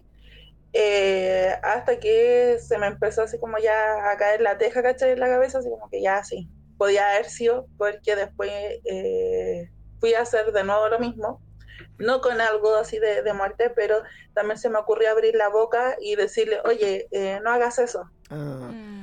Espérate, ¿cuántas Vino, veces, la, vino el 2.0. cuánta- cuántas veces has hecho eso en total? De todos los sueños y premoniciones y todas las cosas. ¿Solamente cuánto? Dos veces. Dos. La de tu abuela y, y esta otra que es la segunda. Exacto. Y de ahí- De ahí fue como, loco, nunca me hago esto. Exacto. Ahí fue como, mejor me quedo callada. Fue suficiente. Sí. Bueno, Sí. la segunda parte, por favor, adelante. Todo bien. Eh, me salto a la segunda, cuento la historia intermedia, porque ahí, ahí se viene la historia que Todo. otra Cuéntalo vez. todo. Cuéntalo Cuéntalo todo. Va a quedar grabado para que lo, lo escuche nuestro yo del futuro. Ya, bueno, para resumir un poco la, la segunda vez que intervení, eh, yo eh, estaba con la percepción de que mi, la pareja de mi mamá la le estaba diciendo infiel. Y lo soñaba constantemente, soñaba la mujer, soñaba la- las situaciones no tan comprometedoras, pero soñaba ese tipo de cosas. Había un filtro ahí. Sí, sí, gracias. De edad. Algo, había un filtro, había una censura. Eh, pero soñaba y sabía desde cuándo había iniciado este, este amorío, ¿cachai? Cuento corto, fui y le dije a mi mamá. Oh, shit. Ya. Y para rematarla, me robé el celular de, de la pareja de mi mamá y cosa que yo nunca había hecho, me metí a su celular y saqué el contacto, saqué los mensajes, saqué fotos, saqué todo. Oh. Y la, la huevona, no puedo decir otra cosa, la huevona, era como la soñaba. La, Oh. la baraja, la baraja. Una espía del amor fuiste. Sí, era, la, era tal cual, o sea, no se me fue ningún detalle. Oye. ¿esa fue como la, la segunda vez o fue como el intermedio, lo que decís tú? No, esa fue la segunda. Ya, y eso, por lo que entiendo, también te generó algún tipo como de... de, Consecuencia. como de consecuencia. Sí, se me enfermó mi mamá y casi se me murió. Ay, no. Shit. Sí, subimos súper mal. Bueno, esa relación terminó, terminó asquerosamente mal. Eh, se nos vino una complicación económica muy heavy. Yo estaba saliendo de cuarto medio, eh, así como mal, así. Con mi mamá no teníamos cero pesos, cero pesos y muchas deudas. Porque el Hueta se fue, nos querían embargar por las deudas que tenía él y toda la cuestión. Y más encima le detectan eh, problemas médicos donde tuvieron que operarla, la operaron muchas veces y todo el tema. Y ahí fue como, oh, ya. Fue como, no, no voy a hablar nunca más. Oh, shit. Oye, eh, como pregunta, por ejemplo, que ahora, ahora en mi cabeza yo digo, bueno, la Monse dice todo lo que sueña y siempre está enferma, weón. entonces estoy, estoy, estoy- estoy pensando así como, quizás deberían como empezar a, a limitar un poco la... No te voy a contar nada más. no, la cagó. Y voy a dejar de ser un quesito. Sí. Es que en verdad... Una cosa es hablarlo, porque, por ejemplo, yo lo hablo. Ujú. Yo lo hablo. Cuando he soñado con más personas, por ejemplo, yo se lo cuento a mi marido, se lo cuento a mi mamá. Pero cuando intervengo en la. Acción directamente. directa, claro, yo me meto, por ejemplo, a abrir la cuchara y a decir, eh, no sé, por lo que pasó a mi abuela. Mi abuela va a tener cáncer. Una pendeja de cuánto, 11 años, le dice a su mamá, le dice, mamá, va a tener cáncer mi abuela. Y se va a morir. y se va a morir. Y mi mamá así como, ¿qué hago? Y yo, médico. Claro, o sea, cua- cuando, cuando de alguna forma como que intervienes como en el destino de las personas, como ya... Cuando hay un cambio real en el, en el destino de las personas, por, por tú saber lo que va a pasar, es cuando se generan estos problemas. Sí, Estos problemas. Y de ahí, Sí. bueno, te quedó más que claro que ese es tu límite. no, nunca más. No, o sea, una cosa es hablarlo, contarlo, y ahora si es que se lo cuento a la persona involucrada, ¿cachai? Pero intervenir así como que me Como digan, no sé, acciones que tomes frente a eso, eso es lo que no hay que hacer. Exacto. Y eso igual me ha vuelto más fría. Claro. Claro. me ha que- vuelto súper fría y no sé, pues, por ejemplo, ha pasado que he soñado que se fallece cierta persona y yo así como mamá va a fallecer. Y yo como, ya, pero siente pena, es que no puedo porque ya lo vi. Es que, es que, es que también, también dentro de todo, eh, o sea, es- esto por un lado, la conclusión, o sea, no es porque estemos terminando el capítulo ni nada, pero por un lado está como el sentimiento de que, de que lo, lo- lo triste es que uno en verdad no puede cambiar mucho como su destino, ni las cosas que hace en la vida, ni lo que le va a pasar, sino que tiene que tomar la experiencia lo mejor que pueda y vivir el momento lo mejor que pueda, disfrutarlo y ser feliz y tratar de hacerlo mejor con lo, con lo que se te entregó para hacerlo. Pero también, eh, eso que es un poco triste, quizás como la, la- luz de esperanza de esto, es que, es que también quizás eh, es- estas muertes que son tan inevitables y que son tan cortas, que son un momento, es- no estemos preparados quizás para pensar que, que es lo mejor que le puede pasar a una persona. ¿cachai? O sea, alguien dice, bueno, nadie cree que se muera mi mamá, ni mi papá, ni yo, ni etcétera. Lo conversamos, de hecho, en un, en un podcast así hace esta semana misma, como, como súper denso el- el tema, pero es como, oye, ¿cuántos de nosotros estamos como di- ya como dispuestos como a que si te morí, filo, como que ya viví mi vida, lo hice bien, estoy tranquilo y quiero ver qué hay más allá, ¿cachai? Como algo más tiene que haber. Y después de conversar acá, tú decís, puta, quizá el llamado de atención es que, loco, te estáis perdiendo quizás la mejor parte como tu- de tu existencia, weón, que es como vivir como el mundo espiritual y toda la weá que hay después. Y están diciendo así, weón, no, no intervengáis como en esta weá si es parte del aprendizaje, ¿cachai? Quizá la lección que te, que te da la vida, ¿cachai? En, el mundo terrenal es que tenéis que sufrir, tenéis que pasarlo mal, tenéis que lidiar con muchas weas para evolucionar espiritualmente y en algún momento cuando ya se termina tu vida, empezáis como a ver cómo estáis preparados para este nuevo mundo que desconocemos y que es súper como, eh, así como entre comillas, como imaginario para todos, pero de, la, misma forma, lo que tú me, cuentas es que quizás no es tan así, ¿cachai? Quizás eh, es más real de lo que pensamos todos nosotros y, y hay tenido más contacto que otras personas con eso también. Yo en realidad creo que pasamos a otra dimensión. Insisto, voy a seguir con eso. Yo creo que en vez de morir o estar cielo al, al infierno, yo creo que pasamos a otra dimensión. Claro. Eso, eso como por tu experiencia como de, de verte como en otro, en otro estado, en otros cuerpos, en otras cosas. En otro estado y también por ver, eh, ya aquí me estoy yendo como muy a la locura, pero eh, sentir a las personas que han fallecido. Por, por sentirlas ahora, dices tú. Exacto. Ya. Sentir, o sea, eh, no sé, pues si a la, a la se le pasa lo mismo, pero por ejemplo, ya fallece, falleció mi abuela y yo igual tengo lapsus, sueños quizás o instancias que logro verla. Y no es porque estoy loca, sino que he tenido testigos. He tenido más gente que, que ha estado en la misma situación, ¿cachai? Y que la ha visto. Claro. Pero, pero que tú la veáis en tu sueño, que la sientas, ¿no será que quizás cambia de... como que, que nos mantenemos todos como dentro de, de una misma dimensión igual, aún así, aunque esté como quizás en otro plano de, de- de la, de Sí. la existencia, porque finalmente lo que entiendo yo es que el, el cambio de dimensión sería cuando ese espíritu de alguna forma como que deja como este, este cuadrado de realidad y pasáis a otra volada, así como otra época, o nacís de nuevo, no sé, en el futuro mil, o qué voy a pasar. Claro. Vete a saber, pero por ejemplo, lo que me ha tocado con las personas que han fallecido y que después he soñado con ellas o la he- las he visto, eh, están como se fueron. Claro. Están iguales. Mm. Sí, Como la última vez que la viste. Y eso, eso pasa, de hecho, la- bueno, la- los sueños de la Monse con, con tu abuelo son como así, pues, son como, como una persona que nunca conoció, pero que la describe tal, y, tal cual como, como la recuerda todo el mundo y que, que lo vio por última vez, ¿cachai? Obviamente, nunca te lo, nunca soñás con estas personas así como, como puta, en sus últimos minutos de vida, muertos, así como, de- casi como viejitos, todos cagados, sino que están como, como siento yo, en un momento de su vida donde quizás fueron más plenos o estuvieron como mejor, más Exacto. realizados, ¿cachai? Esa es como la imagen que, que, que plasman. Claro. Sí. Yo creo que donde quizás llegaron a su madurez, llegaron a su satisfacción personal, ¿cachai?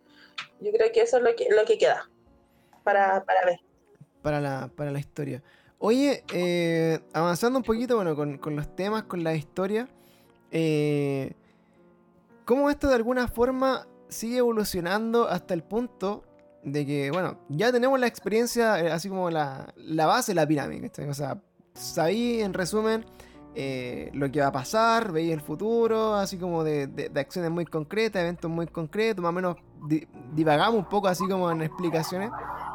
Pero también, eh, dentro de esta evolución, en, en esta percepción, ya pasamos como al segundo punto, que es empezar como a vivir en carne propia estos sueños, empezar a sentir más en los sueños, o sea, como a tener más experiencias sensoriales, como si estuviéramos ah, viendo el mundo igual como si estuviéramos despiertos, y empezamos como a, a- a meternos como una, una, una línea onírica que ya es- yo creo que es el, el nivel 2. ¿Cachai? Co- ¿Cómo fue tu, tu paso como de, de soñar así como, ay, va a pasar esto? ¿Cachai? A este nivel 2. Pero antes de eso, antes que se me olvide, eh, dentro de este nivel 1, como de sueños, como de personas que van a fallecer, etcétera, eh, ¿cuántas veces te ha pasado eso? ¿Cuántos tipos de, de casos recuerdas? ¿Cuál ha sido lo que más te ha marcado? Y cosas así como... Pero no estos sueños como sensoriales, como en primera persona, como que estáis sintiendo la cosa, sino que lo, como terminando como el, el cachito del, del, del primer nivel, pues así como, oye, va, no sé, po, soñé que atropellaban a este loco, lo atropellaron, ¿cachai? ¿Sí? ¿Cachai? Como, ¿cuánto de eso te pasó? ¿Cuán común era en tu vida? ¿O cuán común es ahora en tu vida también? Es un mix, tengo de, de todo tipo de sueños, pero eh, así como soñar específicamente que lo que pasa a futuro y que hasta el momento ha pasado, lo que he soñado ya ha pasado, eh, ha sido muchas veces, o sea, no sé, yo creo que el- historias como marcadas deben ser como unas 20, 30, más o menos. Caleta. Exacto, y de repente es como, oye, esto ya lo viví, pues, ah, ya lo soñé. Ya. Son sueños, claro, que también se pueden repetir. Oye, y dentro de esa, como eh, en realidad, eh, tú decías que, bueno, como, como lo que más marca eh, estos sueños tuyos es como tener este contacto directo con, eh, con el aviso, en el fondo, de, de la muerte de algunas personas. Que, ¿Cómo es tu experiencia con eso? ¿Qué, qué- qué te hace sentir ahí como la, eh, la experiencia? ¿Cómo lo ves? ¿Es, es tan gráfico como el otro sueño? Así como que... ¿El lo sensorial? no, el- el- como la, la premonición misma de la premonición de, de la muerte, en el fondo, de una persona que son personas que conoces, son personas cercanas, son personas lejanas, eh, hay soñado con gente que no tenía idea de quiénes son y que, y que van a morir. Entonces, sí, me ha, me ha pasado de todo eso y usualmente no, no es ninguna sens- sensación en particular, sino que es como está, la, está pasando y pasa, así como ¡pum! se muere. ya. Y es como, y queda ahí así como, chuta, ya. Qué lata y no, no sé quién eres, pero qué lata. Qué- Claro, que lata, qué pena, eh, lo siento. Shit. Y de, de eso, ¿cuál fue la primera como, como recuerdo que tengas como tú de, de ese tipo de sueño? Así como... El de mi abuela. Ya, claro, fue el de tu abuela, pero así como después de que ya asumiste como que era como algo, algo que iba a pasar, me imagino que, bueno, siguieron habiendo como otros casos, algunos más que te hayan marcado, algunas historias así como entre medio. Vecinos, ¿cachai? Que, eh, no sé, porque ya estaban viejitos, ¿cachai? Que ya los veía agonizando, que los iba a visitar. Por ejemplo, yo nunca sociabilicé con mis vecinos, pero me tocó ver, por ejemplo, vecinos que, que estaban viejitos, o sea, no sé, 80, 85 años, y los iba a visitar, como que les servía el plato de comida, ¿cachai? Conversaba un rato con ellos, eh, me daba la mano, me la apretaban, ¿cachai? Y se iban en el sueño. Ujú. Claro. Eran, con- son como ese tipo de, de hechos, así como de accidentes, accidentes. Me pasó uno en el año 2018, 19, por ahí. Eh, yo trabajaba cerca de Inés de Suárez, en Ujú. Pedro de Valdivia con Bilbao, cerca de ahí. Y la cosa es que eh, la noche soñé de que iba saliendo del metro y atropellaron a una persona. Y fue muy gráfico. Oh. Y fue como, ya, chuta, ya pasó. Desperté así con el corazón a mí, porque eso es todos los sueños. O sea, despierto así como que me hubiesen tirado un balde de agua fría, agitada, ¿cachai? Y cuando es muy como trágica la, la situación, ya ahí con, con llanto y toda la cuestión. Y despierto así como súper agitada, veo la hora, era hora ya de levantarme, me levanté, me vestí y me fui. Y eh, cuando voy saliendo del metro, de repente veo la sirena de los pacos y una ambulancia. Y los pacos así poniendo encima este nylon del cuerpo. Mm. Y fue como chuta ya, eh, lo vi, me quedé un rato ahí, me fumé un cigarro, marqué ocupado. Y de ahí me, me fui a trabajar, pues, y después, claro, pues empecé a buscar por Twitter, ¿cachai? Y ahí decían que había fallecido la persona y el anima con la que yo había soñado que era una, No, que era una No te creo, weón. O sea, ahí, bueno, pasó otra cosa, que, que también llegaste tarde como a tu sueño. Claro, A la realidad de tu más- sueño. Claro, porque en, en lo que tú soñaste era efectivamente como el momento del accidente y lo viste ahí como en primera persona. Y quizá el impacto que te generó ese sueño mismo te hizo de repente, no sé, como puta, procesarlo un poco. más Claro, procesarlo un poco en la mañana, ¿cachai? Como de repente, oh, weón, qué chucha, y como, oh, esta cuestión será verdad o no, voy a salir.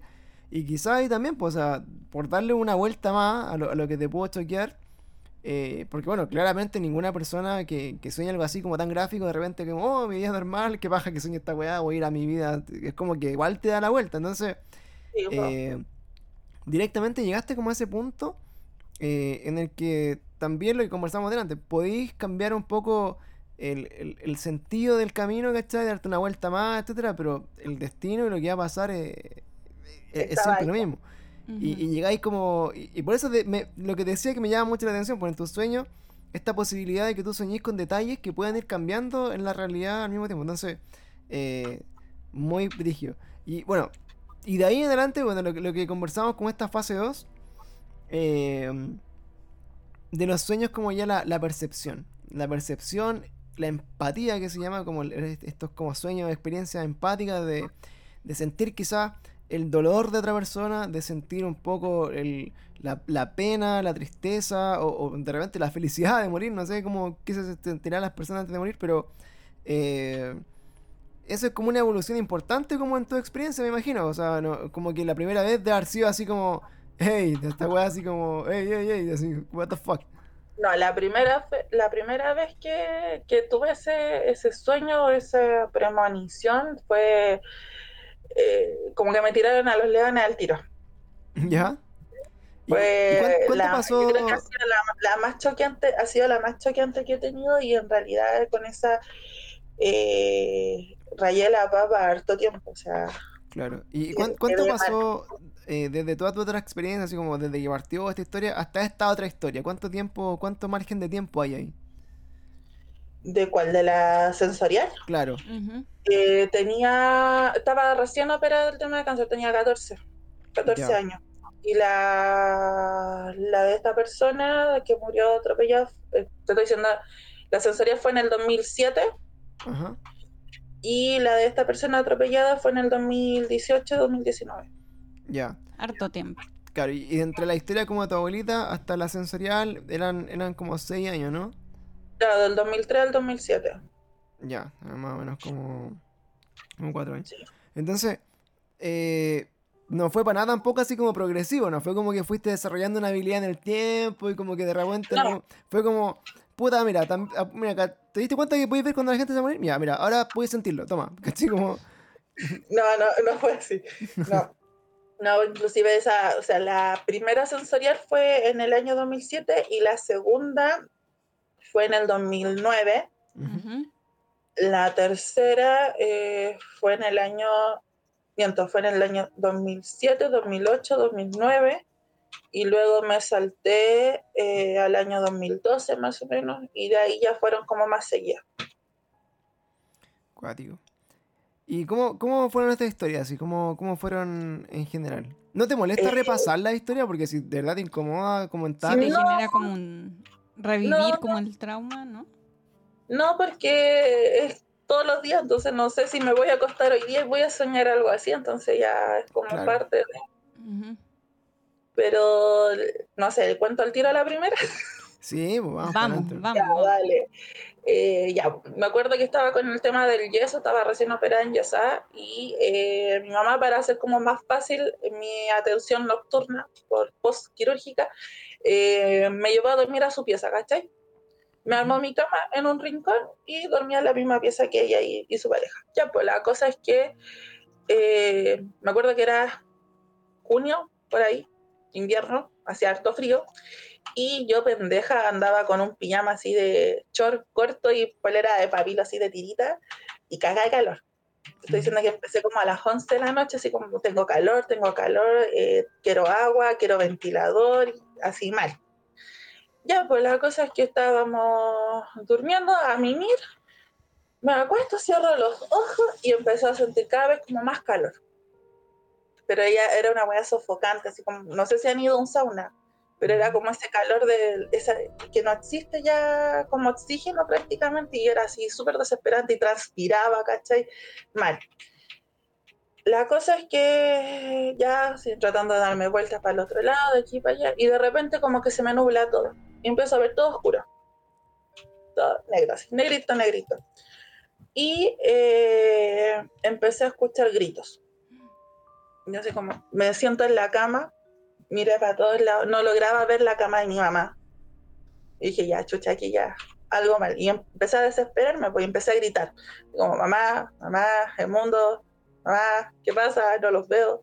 Y empezaba a escuchar más gritos, grito, grito, grito, grito, como corre, sale, eh, sale de ahí, y era ya. Y la cosa es que de repente empecé a ver fuego. Y eh, yo pensando que se estaba quemando la pieza, empiezo a gritar. Empiezo así como se está quemando, se está quemando la pieza, mamá, y, y gritaba y se, llamaba a mi abuela, llamaba a mi tía, ¿cachai? Que vivíamos con ella, y nadie venía a socorrerme, nadie. Y la cosa es que de repente eh, me giro y veo un abuelo, abuelo X, un caballero, no sé, setenta y tantos años, y yo así como, ya ahí empecé a asimilar que no, no era realidad, o sea, no, no era mi casa, no era mi pieza. Claro. Y lo empiezo a mirar y veo cómo se empieza a quemar. Oh, Ay, qué Y horrible. fue como, ya me empe- empecé a llorar, ¿cachai? Y empecé así como, así como, salga, corra, haga algo. Y el caballero lo único que hacía, gritaba, se retorcía, ¿cachai? Se puso como en posición fetal, ¿cachai? Y de repente veo que pasa un niño corriendo, quemándose. No, pero weón, concha tu madre. Y ahí empecé con el ataque de histeria. empecé con el ataque de histeria y yo me veía como me quemaba. ¿Cachai? Ujú. Y en eso que ya empecé como la desesperación, como que ya me estaba como derritiendo, ¿cachai? Que sentía como me quemaba, sentía yo que mi piel se quemaba como se estaba rajando. Eh, me, me faltaba la respiración, ¿cachai? Estaba tosiendo, trataba de gritar, toda la cuestión. Empiezo a escuchar weas, no sé qué chucha, qué, qué idioma que habrá sido, y empiezo a escuchar. Y se repetía, las, como tres palabras se repetían constantemente. Y eh, porque la cuestión se escuchaba así como un coro de iglesia, ¿cachai? se escuchaba así, y cada vez era como más intenso, más intenso, más intensa esa frase, y tratando de gritar y toda la cuestión. Y de repente se me asoma, se me pone enfrente una silueta, no sé qué era, una silueta, y yo siempre he dicho, bueno, yo no puedo ver a Voldemort, porque lo veo y en flashbacks me acuerdo de la situación. Oh. No definía género de la cara, Ujú. era muy dema- demacrada, la- el rostro, las manos eran como súper huesudas, eh, no tenía uñas, ¿cachai? Era súper la, la- es- esa cosa, a mí me tocaba, ¿cachai? Me, me apretaba aquí la, la garganta y me respiraba cerca, así, así lo tenía así, era como que me tenía la cara, y me respiraba. Y lo único que sentía que me respiraba y como que cada vez más sentía la presión en el pecho, sentía la presión en el pecho, sentía la presión en el pecho y de repente empezó como a temblar. Y ya pues lo que empieza a temblar, eh, la desesperación, los gritos y toda la cuestión, se me empezó como a iluminar el cielo. Como que sentía que se, se estaban moviendo como las tablas, ¿cachai? Sentía como que se iluminaba, se iluminaba y de repente eh, despierto, mi mamá estaba encima mío, me estaba sacudiendo, en el mundo había, había abierto todo porque ella estaba gritando, estaba destapada entera, estaba sangrando de la nariz, estaba así roja, completamente roja. Y la cosa es que el- yo le decía, y seguía escuchando todo esto, la, estas tres frases en no sé qué, qué este idioma, ¿Qué? las seguía escuchando una y otra vez. Y yo decía, mamá, no se calla, no se calla, no, no dejo de escucharla, no dejo de escucharla. Y mi mamá me decía, ya, pero tranquilízate, en lo que el llanto, el grito, llega, llegó mi abuela, llegó mi tía, ¿cachai? A verme tratar de, me tenían a sujetar la cama para que tratara de calmarme porque me movía así como, como loca. Y de repente empezamos a escuchar las sirenas de los bomberos. Empezamos a escuchar las sirenas de los bomberos y eh, empezaron a salir los vecinos y empezaron a gritar. Así como se está quemando la casa, se está quemando, se está quemando. Y eh, sale la pareja de mi mamá, sale el mundo, va a ver, se devuelve así corriendo a, a vestirse, a ponerse zapatilla y me dice, no, se quemó la casa de acá del vecino a la vuelta, eh, está quemada completa y no sabemos dónde están. Y en eso es lo que me calmaba, me acuerdo que me pescaron, me dieron calmantes porque yo eh, histérica y no reaccioné hasta el otro día. Cuando desperté, mi mamá me pesca y me dice, te lo voy a decir al tiro porque no quiero, no quiero alargar más el chicle. Y así como, ya, ¿qué pasó? Lo que pasa es que acá en Santa Sara, al fondo, se quemó una casa, fallecieron, falleció un, un matrimonio vecino que los dos eran mayores de edad y estaban con el nieto y el nieto también falleció. Oh, Ay, El nieto tenía ocho años. Mis hijos murieron los tres calcinados porque eh, tenían un disco, o sea, una, un brasero, y el brasero no quedó bien apagado y saltaron las chispas y se quemó la casa.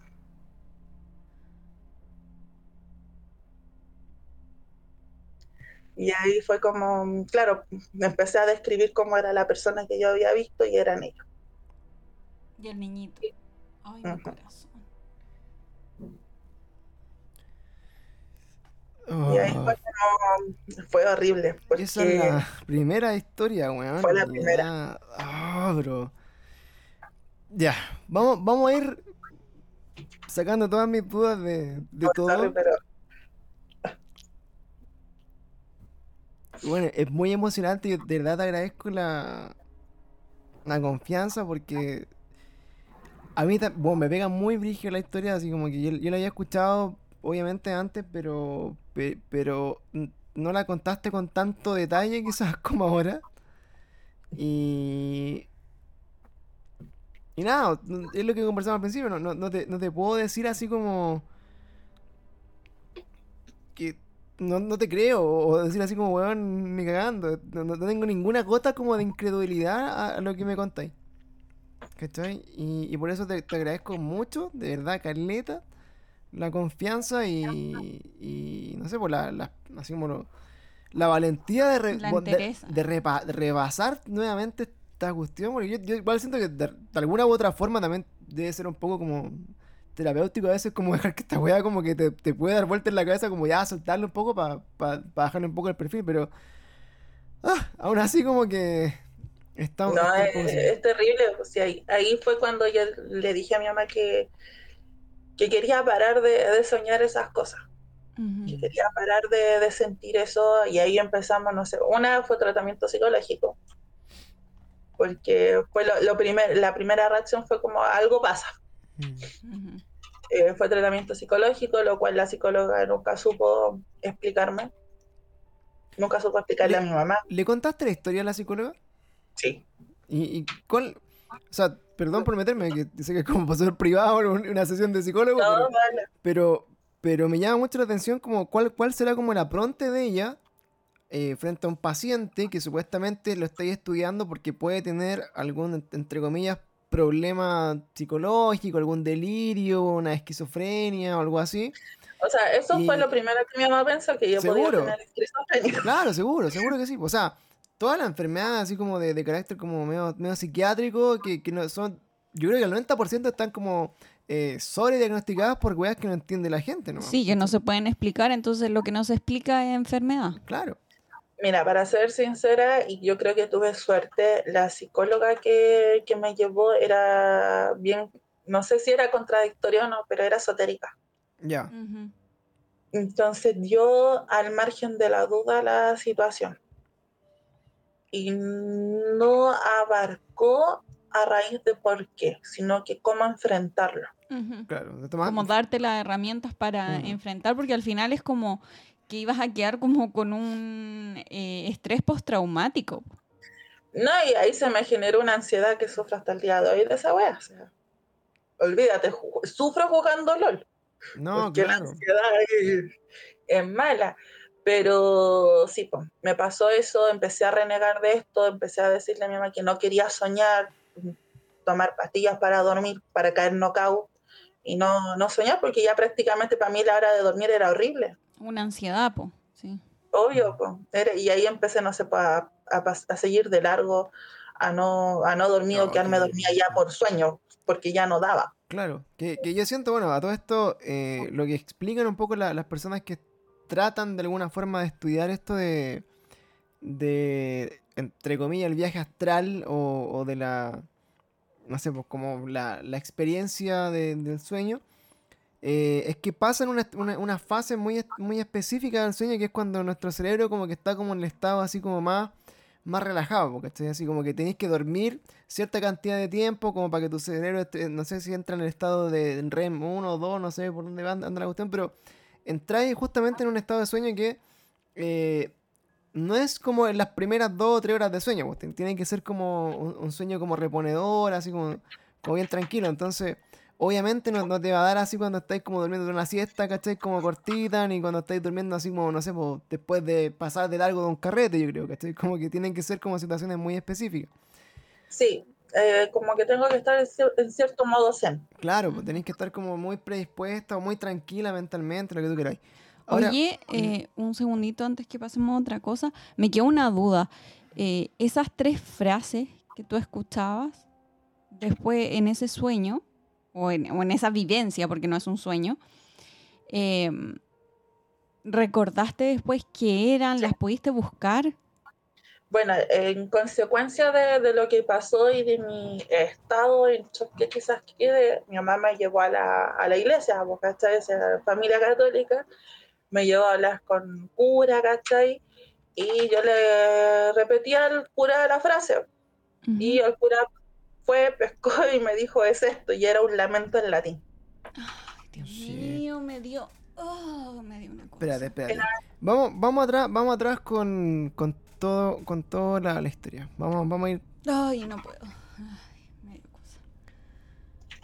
Ya, primero, primero está esta parte que, que es como lo, lo que vam- lo que vamos a escuchar siempre en, esta historia. Está esto como, hey, tuve este sueño premonitorio, lo viví en carne propia, tengo como esta empatía, como sub- muy desarrollada y, puedo sentir el dolor, el fuego y los llantos y la cosa. Ya.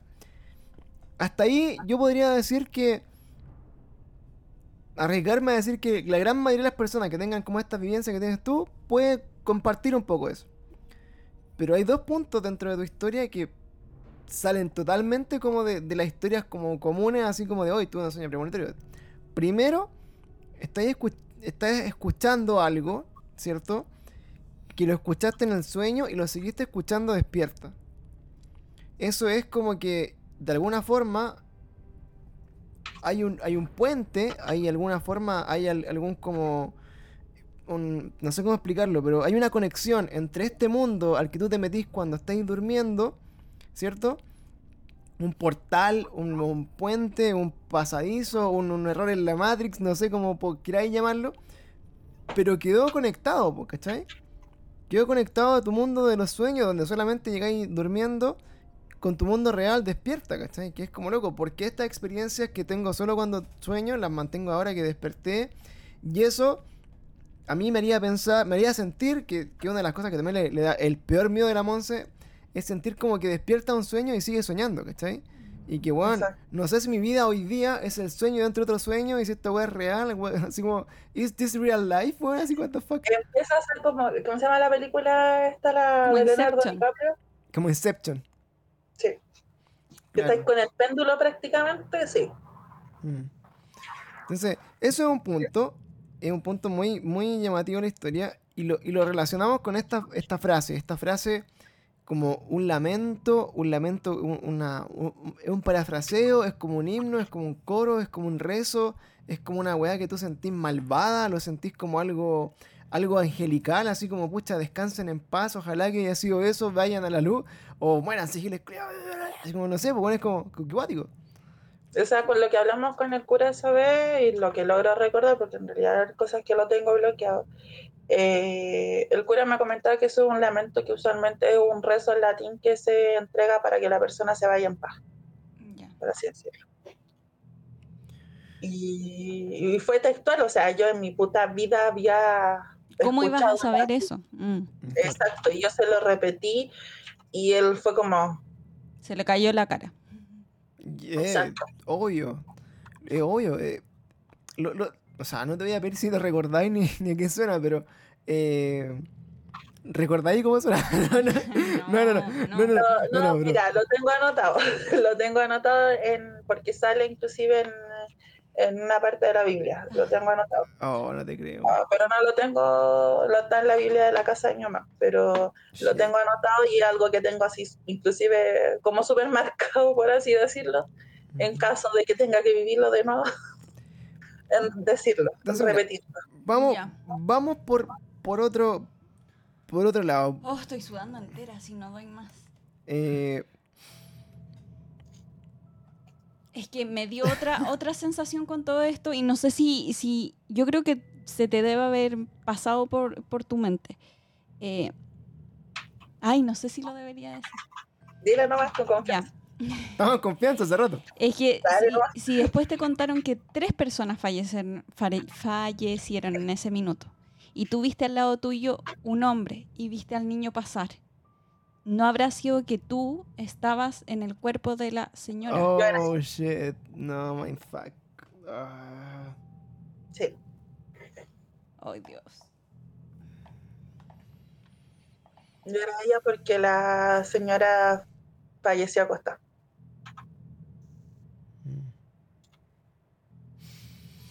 Así siendo súper gra- gráfica, o sea, ellos dormían en camas separadas y el caballero que yo veía parado es porque estaba parado al lado de la cama. Como tratando de. ay, oh. Repararla. Ay, Dios.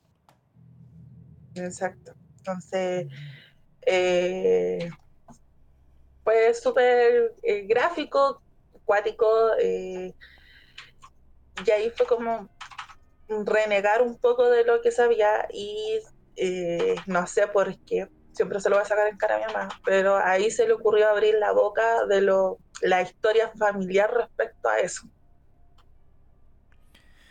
Oye, Caro, mira, yo eh, tengo, tengo muchas ganas de seguir conversando contigo así, pero con, de todo, de todo, ¿cachai? Eh, pero, ¿te gustaría si dejamos como más historia como porque igual no, no te quiero no te quiero meter en, en, en todo lo que te ha pasado, ¿cachai? Ni en todas las cosas que, que quizás te podría llegar a preguntar, porque yo soy súper metido para preguntar y me, y me gustan los detalles.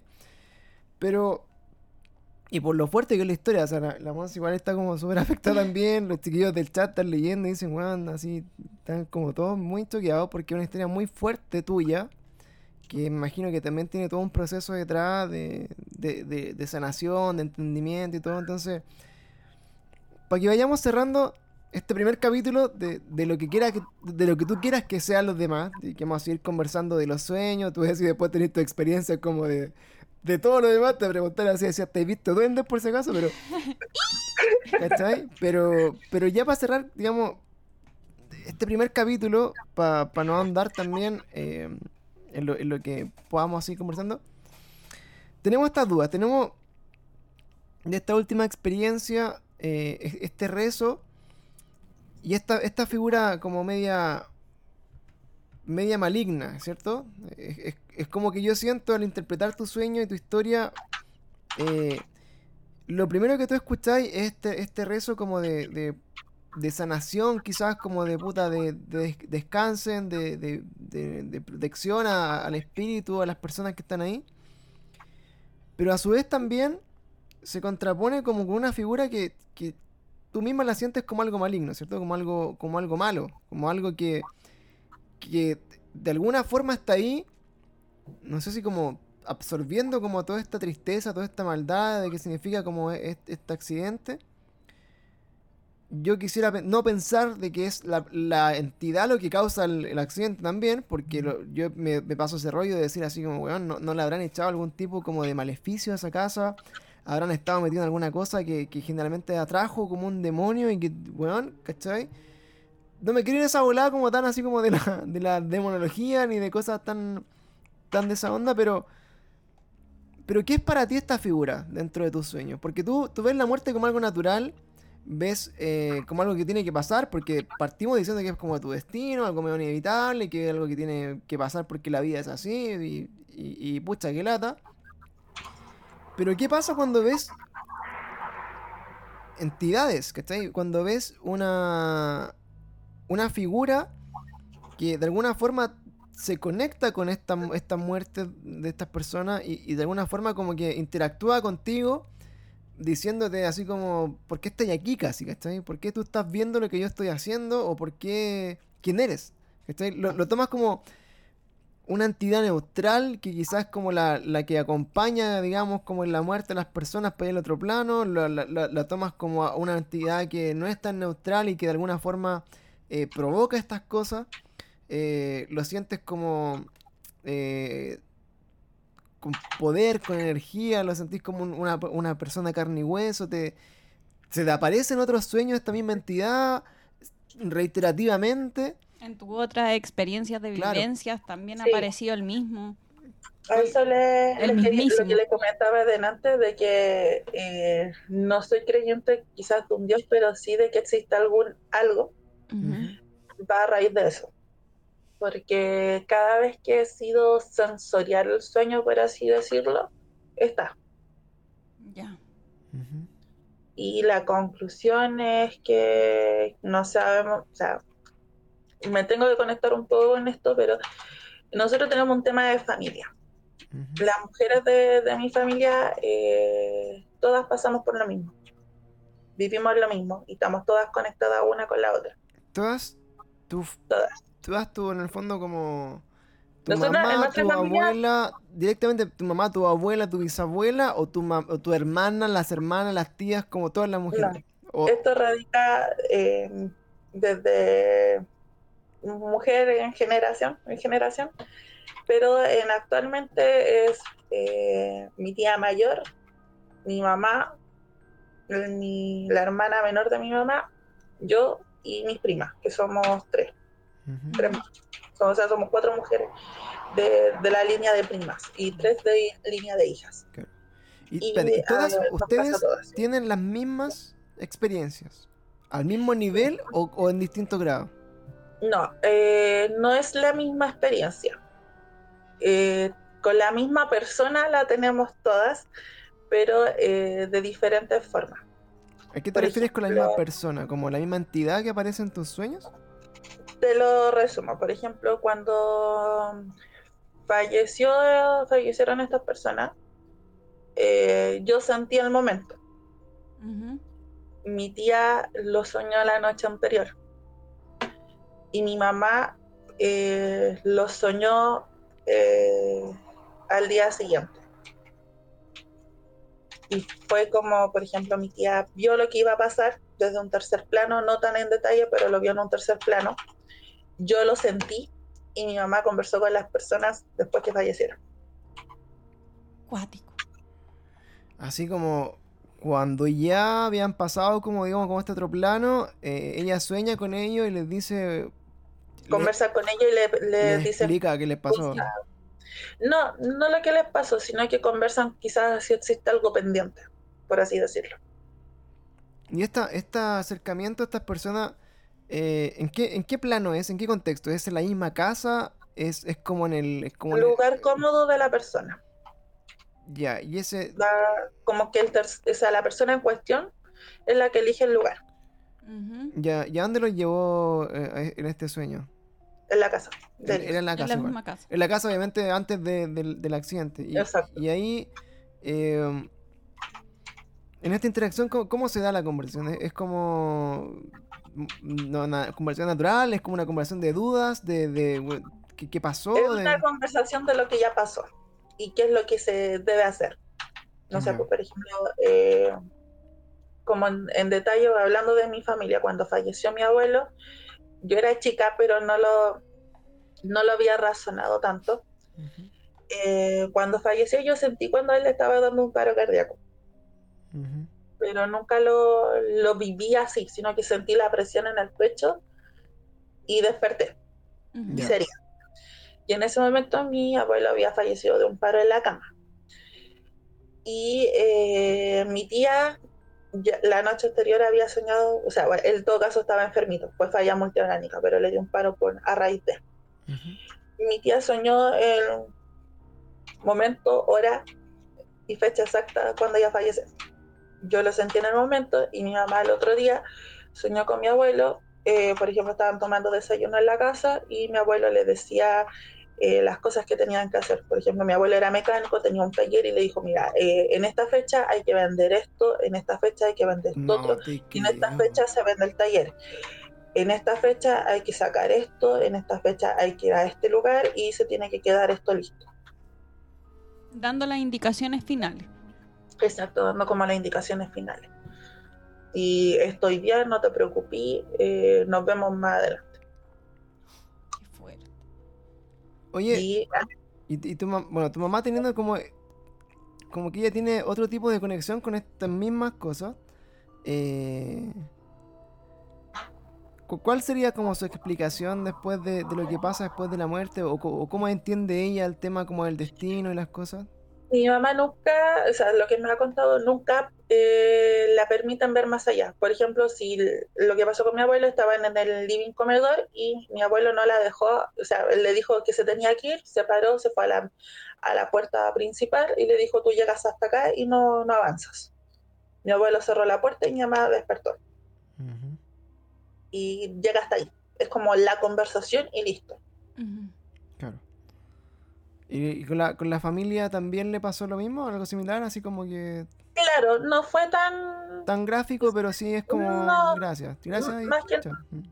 Claro, gracias a mi hija por todo, por haber sido una gran vecina y listo.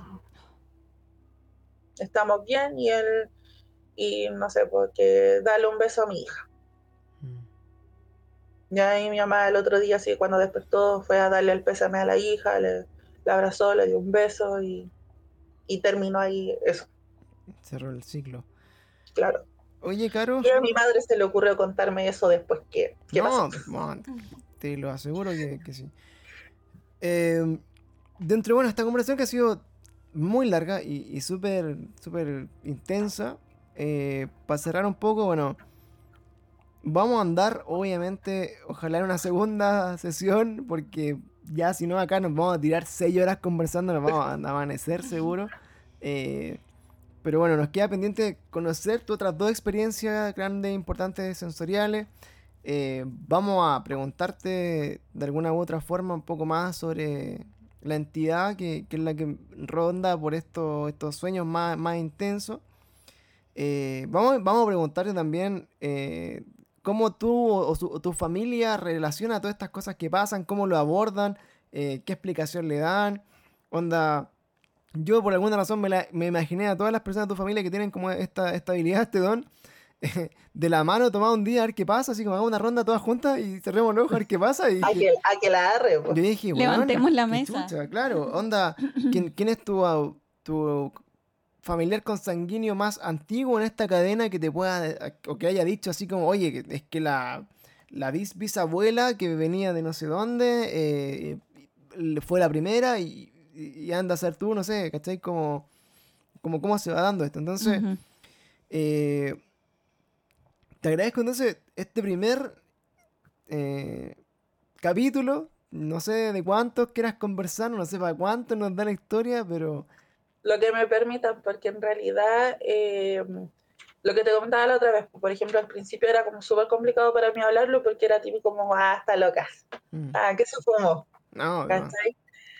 Pero cuando se me ocurrió meterme en el tema del ocultismo, eh, empecé a toparme con personas que también pasan lo mismo, eh, algunas más, en más, más magnitud la situación y en otras no tanto. Eh, empecé a normalizarlo y, y es normal hablarlo y es normal porque de repente hay gente que no sabe cómo abordar estas cosas Ujú. y yo por lo menos tengo, no sé si una fe, una creencia en, en esto porque es lo que he vivido y lo que he visto, ¿cachai? Entonces, en base a eso, y si la gente está interesada y quiere, quiere saber o alguien dice, ¿sabes que a mí me pasa lo mismo? Quizás generar cierto apoyo o, o solamente contar la vivencia, porque igual eh, no todos se atreven a hablarlo. Claro. Entonces, si, si me dan el espacio y les puedo ser útil, adelante, Sí. créanme que ya no me entran balas. Claro. No, por eso, yo, yo de verdad, sí, po, eh, yo feliz, de hecho la invitación eh, está y, y una de, de las razones por la que esto existe finalmente es porque eh, me he encontrado mucho con eso, como en, lo que uno, uno com- comenta su experiencia, hay personas que jamás han querido contar la suya y dicen, oye, a mí me pasa lo mismo, no es tan extraño, eh, no estoy loco, ni estoy loca y, y, y- bacán. Y, mucha gente se atreve también a, un poco como a, conversarlo. Y hemos visto también que mucha gente saca un peso súper grande de encima cuando dice así como, ya, esta es mi historia, esto me pasó. Y por otro lado tenía un grupo de gente que te dice, oye, pero esa historia es lo mismo que le pasó a este, a este, a este otro, y, y estas personas están acá y lo hemos conversado.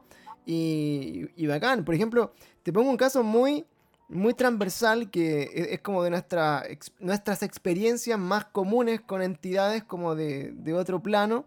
Eh, eh, esta experiencia de ver a este hombre del sombrero, que es muy común, es así como en, en- en la, la- en el imaginario colectivo. Estás muy orgulloso de esa experiencia tuya. porque es la única cosa que he visto yo.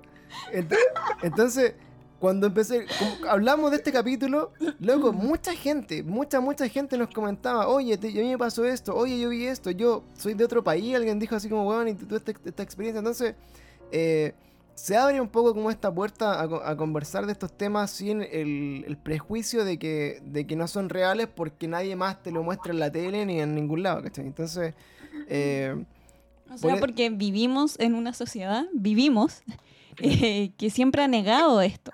Claro, que lo ridiculiza y que lo hace ver como que no es la verdad. Y de hecho, Y que lo hace ver como enfermedad, que eso es lo peor. claro, de hecho, la, Sí, de hecho la, la revolución más grande que podemos hacer nosotros en este mundo actual es averiguar estas cosas, ¿cachai? Es es entenderlas, es ir un poco más allá, porque son de estudio y conocimiento como de, de grupos muy selectos y muy cerrados en la historia. De hecho, lo vimos en un momento eh, hace poco, se desclasificaron documentos como de las investigaciones de la CIA y, de cosas como, como bien así como antiguas, donde ellos hacían pruebas como, no sé, pues de, de así como viajes, eh, ¿cómo se llama?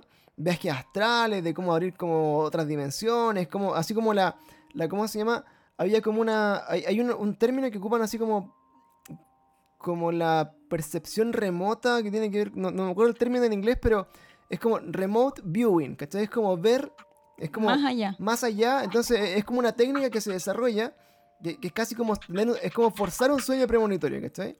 Y es como, por ejemplo, meditar y decir así como, puta, voy a encontrar, no sé, a un terrorista que está escondido en tal país y tenía un weón así como extremadamente ele- elevado, que a través como esta, de esta eh, visión remota lo ubica así como en un... Para que sea tu vidente. Como hay claro. muchos Claro. casos que se han resuelto con vidente. Claro, como que termina siendo como el sueño y, pa, y lo encuentran ahí justamente, ¿cachai? Y, y hay estudios de la CIA que trabajó con personas que tenían esta estabilidad y los, los trabajó, los estudió y muchas cosas. Entonces, eh, son temas que, claro, para el común de la gente quizás son un poco más prohibidos o un poco más como... eh, Tabú. Más tabú, pero alguien sabe o alguien lo ha estudiado y, y, y cacha el impacto que puede tener la sociedad y no es como no es como que todos quisieran saberlo ni que todos quisieran poder acceder a estas cosas. Ujú. Entonces obviamente tiene algo por ahí de, de, de místico también conversarlo y compartirlo y, y ver que es más común de lo que nosotros pensamos. Sí, y este podcast empezó para eso. Exactamente. para poder compartirlo, para... Partió más que nada para darme como un apoyo, Claro. de, de que no era la única que no estaba loca. Y a mí también me dio la posibilidad de normalizarlo. Y como ya lo he hablado, ya no me cuesta. Yo al principio, eh, Caro, no, no sé cuándo llegaste más o menos al podcast, pero al principio yo ni siquiera me quería mostrar en cámara. A ese nivel de que soy muy cohibida y no me gusta y no quería hablar mis cosas. De esto, el, cada día peor era partió como un podcast de hablar de cosas geek. Y entre medio el panto empezó a tirar así como mis, mis historias, mis historias, mis historias, hasta que en un momento las empecé a contar. Y eso también me permitió normalizarlo para mí. Y yo de ahí en adelante lo podía hablar con mi familia. Que, que bueno, todos sabían que teníamos un poquito más de percepción mi mamá y yo, pero en, en cosas muy específicas. Y me permitió también eh, normalizarlo como en otros círculos. Por, por ejemplo, yo ya he empezado a hablar de mi experiencia en mi trabajo. Y, me han pasado situaciones súper puntuales en el trabajo porque trabajo en, en lugares donde se muere mucha gente. Entonces, al, al hablarlo, al exponerlo, eh, también eh, en esas situaciones que son fuertes empiezo a encontrar como apoyo desde mi círculo. Sí, No, y es súper importante, o sea, yo, en base a mi experiencia, eh, siempre recomiendo hablarlo. Eh, se puede tomar de manera seria como, eh, como talla también. Yo en lo personal hay historias que en realidad me cago a la risa contándolas porque como ya es parte de, sorry por el difunto, pero es parte de. Eh, pero es bueno hablarlo, es sano, mentalmente sano, porque en realidad llega un momento que tú te cuestionas y decís, chucha, estoy imaginándolo, estoy soñando, ¿qué, qué le pasa a mi mente que sueño esto?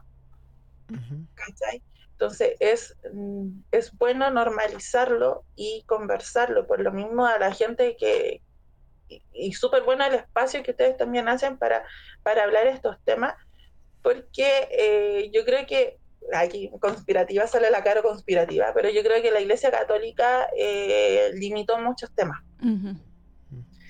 Y ahí se me sale lo revolucionario y yo creo que esos temas hay que hablarlo y hay que destapar la olla nomás y cada uno que tenga su experiencia debe contarlo nomás. en Sí, po. total, no es el- la primera persona que le pasa ni tampoco va a ser la última y para aquellos que son más sensibles o quizás no saben cómo abordar el tema, eh, encontrar una red de apoyo, aunque sea digital, pero encontrar una red de apoyo y que sepa que no, no está solo ni, ni está mal. Claro. O sea, lo, lo que tenemos súper claro acá es que queramos o no, no estamos solos, así que, Exacto. Ya tenemos demasiadas pruebas. claro, estamos así como queramos o no, no, no está- estamos así como... uh, Vamos a estar así como acompañados siempre de alguna entidad. Oye, Caro, muchas gracias nuevamente por tu experiencia, por tu buena onda, por tu tiempo, que yo creo que muchas, muchas gracias. según lo que tú me decís, ya me queda más que claro que lo más valioso que tenemos en la vida es nuestro tiempo. Así que de verdad te lo agradezco mucho.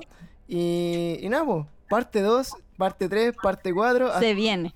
hasta donde lleguemos y, y démosle nomás. Así que aprovechamos de, de empezar ya como a despedir también a la gente que nos acompañó en el chat. Chiquillos, yo creo que bueno, algunos quedaron bien, bien choqueados ahí como con la historia. así, así Sí, como- primer chat que tenemos así, no sale ninguna talla. Ninguna. No, nada. Lo sí. siento. Nada. No, está bien. Lo Estaban- siento, chiquillos. Sí, por primera vez como que hay, hay tanto respeto aquí como de, de la gente.